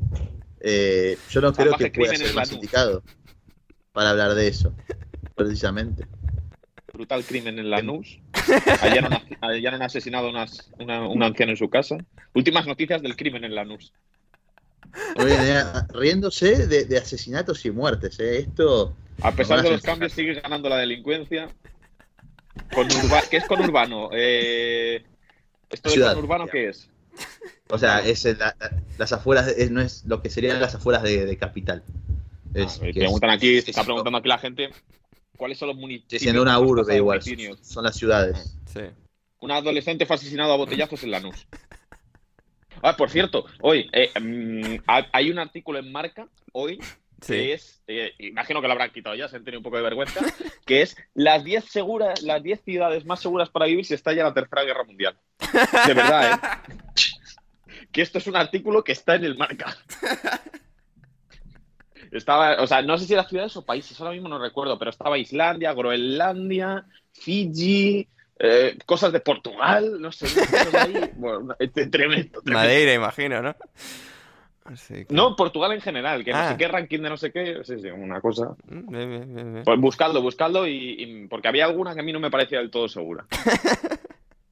bueno, Portugal mismo. Portugal mismo. Ostras, sigue Ah, aquí, ¿eh? Sigue aquí, Manu. Sí, estaba en portada cuando lo, cuando lo he visto yo. Increíble. Para Ander, pregúntalo, vato, después del directo de ayer que hiciste con Diego, eh, ¿cómo sigue tu ego? ¿Le ponemos una bandita? No, está perfectamente, no, esto no, o sea, yo no, no tengo ego, yo, esto, esto, esto es solo para que parezca que, que lo tengo, esto es para, para los jajas, para el personaje, Ander, ego, o sea, Gonzalo, como Ethan Page, ¿sabes? Ah, o sea, sí, espero que como- sepas la referencia, Gonzalo. de para que Sí, Sí, obviamente, sí, Sí. sí, sí, por eso recomendamos mirar a EW, aprovechamos el momento sí, sí, a, sí. a que la gente que, Sí. que se acerque y los que estamos en Discord van a poder ser parte de una watch party. Es verdad, que sí, sí, sí, exactamente. Gente, si os interesa la lucha libre, el wrestling, que sé que a toda nuestra audiencia le interesa, sin excepción, mano incluido, em, el próximo domingo, la madrugada en Europa, del domingo 6 al lunes 7, si todo sale bien, Gonzalo, yo y varios oyentes estaremos ahí haciendo Watch Party de AEW Revolution, el pay-per-view de eh, All Elite Wrestling. Manu, eh, ¿te puedo- ¿cuánto dinero te haría falta para quedarte despierto a ver eso? ¿Qué día habéis dicho? Perdona, el domingo. Del domingo al lunes, es jodido el día, pero por eso igual ahí. O sea, Algo, algo pasa que no puedo ese día, yo creo. No, no, algo, algo me suena que tengo. No, no, no lo digo de a, broma, a- no lo digo no, pero a, la- como- a las 2 de la mañana, mano, o sea. Ah, ah, sí, dormir, claro. A las 2 de la mañana lo que tengo que hacer es dormir. No, por eso, o sea, podemos llegar a una cantidad de precios, mano. O sea, un Bueno, no, de una de la mañana de Lo- pero será una de la mañana de Londres, ¿no? Sí, sí, algo así, sí. No, no, porque además implicaría estar hablando y, Sí. y al final no vivo solo, ¿sabes? Si no me pone a dar por culo a esas horas. Vale, bueno, vale, una pena. Eh, ver. Debería, pero no lo hago. Eh, culpa de tus compañeras de piso. Claro, claro. Eh, Lucas Manía para todos. ¿Cuántas vacaciones se cogerá Borja tras la marcha de Don Marcelo, Héctor? Bueno, no sé. O sea, yo, yo lo veo ahí con ganas, ¿eh? O sea, hoy me ha impuesto el audio. Así que... No, yo creo. A ver, depende de, de cuánto tarde don Marcelo en coger otro puesto. Sí. Si tarda mucho, sí, pues ahí en medio se relajará y tal, pero si, si se mueve la cosa yo rápidamente, tardar, yo creo. ¿no? ¿Cómo? No, Yo ya- yo a ya- Marcelo eh, cogiendo ya un equipo, ¿no? ¿O Sí, vosotros sí, yo creo que no. No sé. No, yo creo que no. Estaba, estaba diciéndole a Gonzalo, porque Gonzalo dice que donde vaya don Marcelo, que un podcast y que a seguirlo a muerte. Yo veo a don Marcelo yéndose al campo de Argentina a comer asado y le he preguntado si, si se iba a encargar también de seguirlo. Habrá que estar atento si eso ocurre o no, pero sí, no sé, a estaría bien que Bielsa cogiese algún otro equipo random de, de Inglaterra, otro equipo de Championship o algo, o sea, un Portsmouth, alguna cosa así divertida. Em, ¿Qué más? ¿Qué más? ¿Qué más? A ver, Quique Quintanar, em, para Joe Brennan, le mando un abrazo por cómo está el Leeds ahorita. Joe, abrazos de la gente. Gracias por los abrazos, que, que son muy necesarios ahora mismo. Ah, sí. Necesito muchos abrazos. sí, sí, sí. Pues si, para- está fuera, si está fuera del descenso, coño, no estáis tan mal. A ver, Manu, o sea, tú no- acabas de comentar lo contrario contra los comentaristas de marca, ¿eh? O sea, Claro, claro, por eso, pero Sí, digo sí. que, joder, si no están ni en descenso, no están tan mal. Sí, sí. Em, para Héctor, opinión de las starters de la nueva generación de Pokémon. De los starters. Pues eh, iba a investigar, Vale, pero como la semana que final viene. ha sido tan larga, le voy... No, se lo paso a Manu. Manu seguro que controla esas cosas. Mano, Eh, lo, he mirado- lo he visto así por encima, ¿no? No te crees que me he fijado, me he fijado mucho. Me han parecido. Uno era un gato, creo. El de fuego era una puta mierda. Y el, y el de agua era un facha, tío. Era un Cayetano. Lo he visto por ahí por. por buscarlo, si tiene un flequillo así, una cosa muy extraña. Sí, sí. es un pato con flequillo, o sea, Sí, eso es. sí, sí, sí. Y luego el otro era un gato, ¿no? Lo verde es un gato. Lo verde es un gato y lo de fuego no sé exactamente lo que es. No sé qué es, ¿no? Es una piedra o algo así, una tortuga, no sé. No, es como, no sé, no sé, una especie de perro, pero con dos patas, una cola, no sé. No Un sé. poco flojo, un poco flojo. Sí, sí, no, sí. a mí no me convence, no me convence. Sí, a ver, Gonzalo, top 3 de mudanzas de estadio. Eh, muy bien. Diría la primera Seattle Supersonics, cuando se mudaron a, trágicamente a, a los Thunder. Eh, después lo- los isótopos de Albuquerque. Sí. Los isótopos de Albuquerque de los Simpsons también estuvo muy bien. Y luego el Y mi favorito Me es muchísimo, he pensado lo mismo, tronco. He pensado lo mismo. Digo, ¿sabes? los chotopos, tío. Sí. Totalmente. Bueno, y mi favorita de todas, eh, la mudanza del West Ham, por supuesto, de Bowling Ground al Estadio Olímpico. Sí, sí, la sí. que más alegría nos ha traído a todos nosotros. Así es, así es, la que nos ha hecho rabiar a otros. Em, para mi pregunta aquí, ¿qué opinión del nuevo disco de Avril Lavigne? En mi opinión, me encantó Cannonball, el resto fue un 6-7. Em, a ver, el problema es que no me he escuchado el disco todavía, no me ha dado tiempo. O sea, me he escuchado los dos singles, los dos singles me gustaron mucho, especialmente Bite Me. No creo que ninguna otra canción supere en el disco, pero lo, o sea, iré escuchando y, y iré, informando. Em, y- y, bueno, si nos dicen elegir el mejor de los tres Pokémon estos, Kike, o sea, el, el gato, el, el ser este de fuego y el, y el pato con tupé. o sea, no sé. O sea, supongo que el pato con tupé, ¿no? Pero no sé. Flojo, como decía Mano. Y a ver, Juan Di Mata, por motivos personales no he estado muy atento hoy a la Carabao Cup, eh, así que, eh, Ander, ¿cómo se vive la final de la Carabao Cup desde la Madre Patria? Resúmeme lo que solo he visto, la, que solo he visto la prórroga, ha visto lo mejor, Juan Di. Bueno, lo mejor ha sido la segunda parte, la, prórroga ya ha decaído, pero, eh, pero sí, a ver, pues ha sido un partido, porque como he explicado antes, muy, muy bonito, muy para adelante y para atrás, y al final la ha ganado el Liverpool. Eh, para, pa, pa, pam. Héctor, ante todo, ejemplo de, ante todo, ejemplo de sevillanía. ¿Do you copy me? Un abrazo para Juan y pasemos al siguiente tema. ¿Qué ha pasado en el Sevilla Betis que ni he mirado el resultado? No, no lo sé. No No, lo sé, sé. vale, vale, Me vale. he quedado Bien. dormido entiendo. Se me ha caído la conexión. Sí, sí. Todo, todo al mismo tiempo. Ya, ya, ya. Em, para, ¿qué más tenemos? Em, dice Juan Di Joe que me parece una auténtica falta de respeto el despido de Don Marcelo. ¿Qué te parece? Pues sí, después de, de darle toda la autoridad de- del club durante años y luego quitarle así, como dice Mano, que no estamos en, el, en la zona del, del descenso todavía. Y yo creo que no, no puede haber mejor candidato que él para, para sacarnos de esto. Así que sí, estoy de acuerdo con, con la, la opinión de, del oyente. Hmm. Y finalmente Jorge Aro, a ver, em, Héctor, top 3 de aduanas por las que hayas pasado en tus viajes. Eh, bueno, aduanas. Creo que habría que ponerlo un poco más en, en genérico. Sí, El número uno es Australia. sí. Sí que cuando llegas a Australia se te, se te encoge en ciertas partes del cuerpo, notas un poco de presión. Ajá. Eh, la segunda, bueno, China. Hostia, eso, eso- China- eso no suena China bien, eh, Héctor. ¿eh? O sea, cuando empiezas a, a diseccionar el eufemismo, o sea... Bueno, sensaciones, Anders. Ya, ya, ya, ya. sensaciones. A ver, O lo- sea, los datos están ahí. Tenemos reciente el caso de Djokovic, me refiero. Claro, claro. Y yo fui, yo fui bien. Esto fue pre-corona, pre-corona, pre-pandemia y todo. Aún así entras y O sea, tú no, tú no llevaste documentos falsos ni nada de eso, ¿no?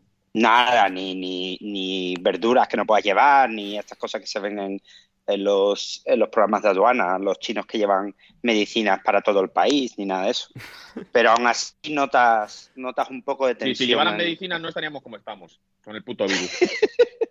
¿Sabes que yo- bueno, luego, luego China, mano, tú llegas a China y, y bien, ¿eh? China bien. Sí. Cuando llegas al aeropuerto sientes que te está mirando todo el mundo, Sí, sí, aunque no haya nadie alrededor. Es una sensación de, sentirte observado. Y creo que el tercero es Qatar.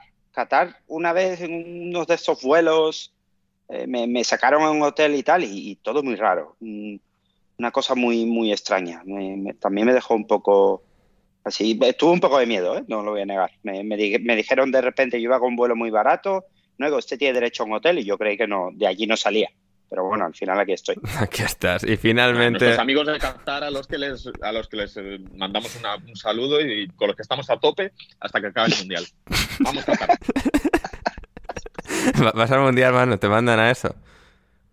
Eh, no lo sé aún, pero si voy a tope Qatar, país que lucha por la libertad de las personas y al que mandamos un efusivo abrazo desde aquí.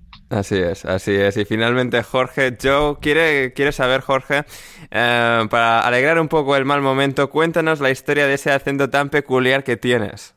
Eh, pues no lo sé. Como- Mi- A ver, una persona de Leeds que habla con acento andaluz español es curioso. Ah, pues mi profesora era o es, que no se ha muerto, de, de Granada.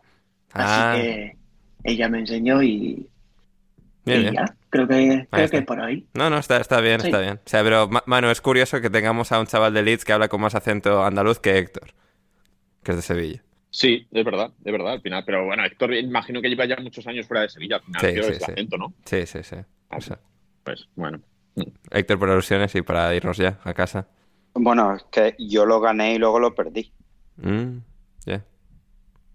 ¿Cómo fue eso? O sea, yo, claro, yo llegué de Brasil, cogí acento de Sevilla y llevo fuera de Sevilla Claro. eh, 11 años o cosas así. Mm. O sea, sí, sí. O sea, y seguramente sí hay, o sea, hay trazas brasileñas ahí mezcladas, ¿no? O sea, en lo que escuchamos. en Tu Es que, esa voz. no, claro, no, lo que, lo que ocurre es que eh, el uso de la C y la Z y la S en el sur Sí.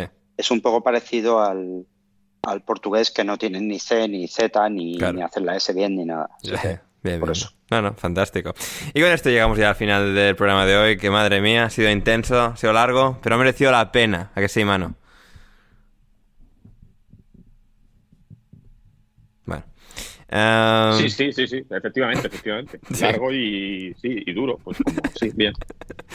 Llegamos al final, como decía, suscribiros en Spotify, en, en iVoox, en Apple, en Google, donde sea que nos escuchéis. Y si queréis más de nosotros, como siempre, patreon.com barra alineación indebida, el, todos los programas de los jueves, eh, todos los programas de los jueves, los eh, preguntas y respuestas y muchísimo más que tenéis ahí y a mano y que estuvo diciendo barbaridades el, el pasado jueves y que probablemente lo estará también el próximo jueves.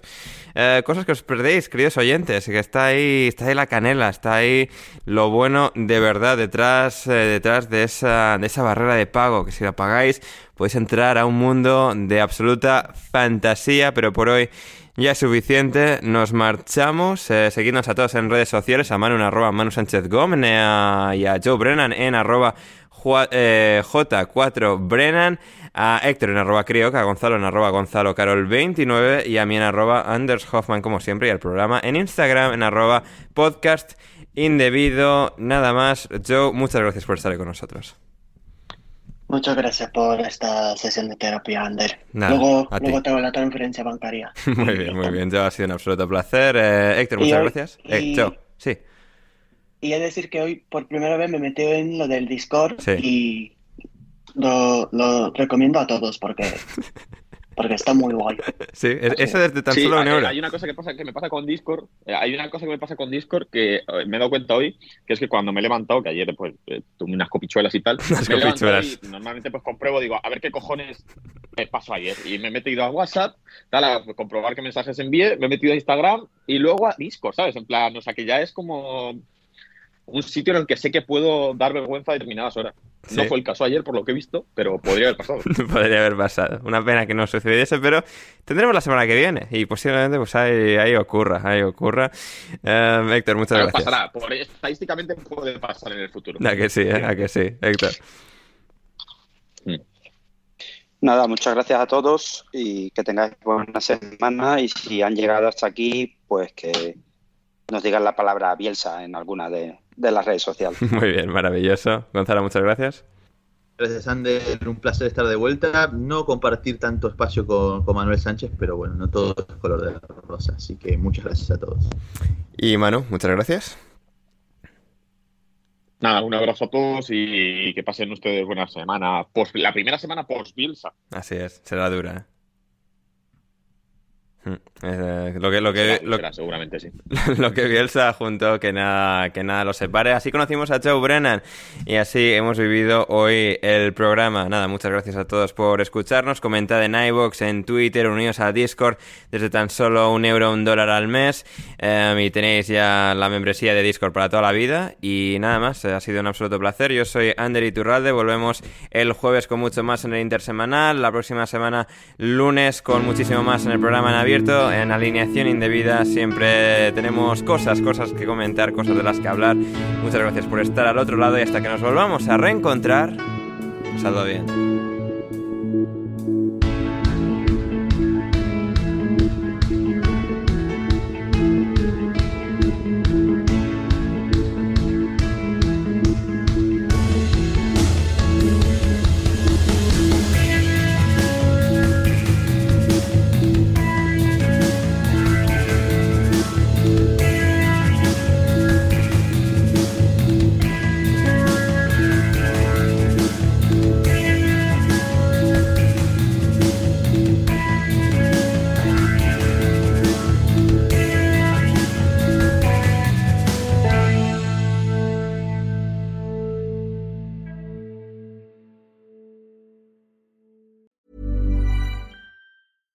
Catch yourself eating the same flavorless dinner three days in a row?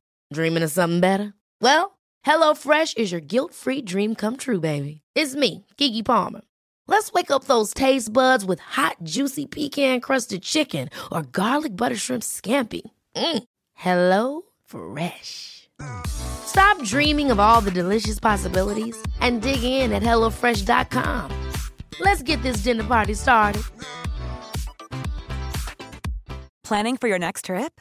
Elevate your travel style with Quince. Quince has all the jet setting essentials you'll want for your next getaway, like European linen, premium luggage options, buttery soft Italian leather bags, and so much more. And is all priced at 50 to 80% less than similar brands. Plus, Quince only works with factories that use safe and ethical manufacturing practices. Pack your bags with high-quality essentials you'll be wearing for vacations to come with Quince. Go to quince.com/pack for free shipping and 365-day returns.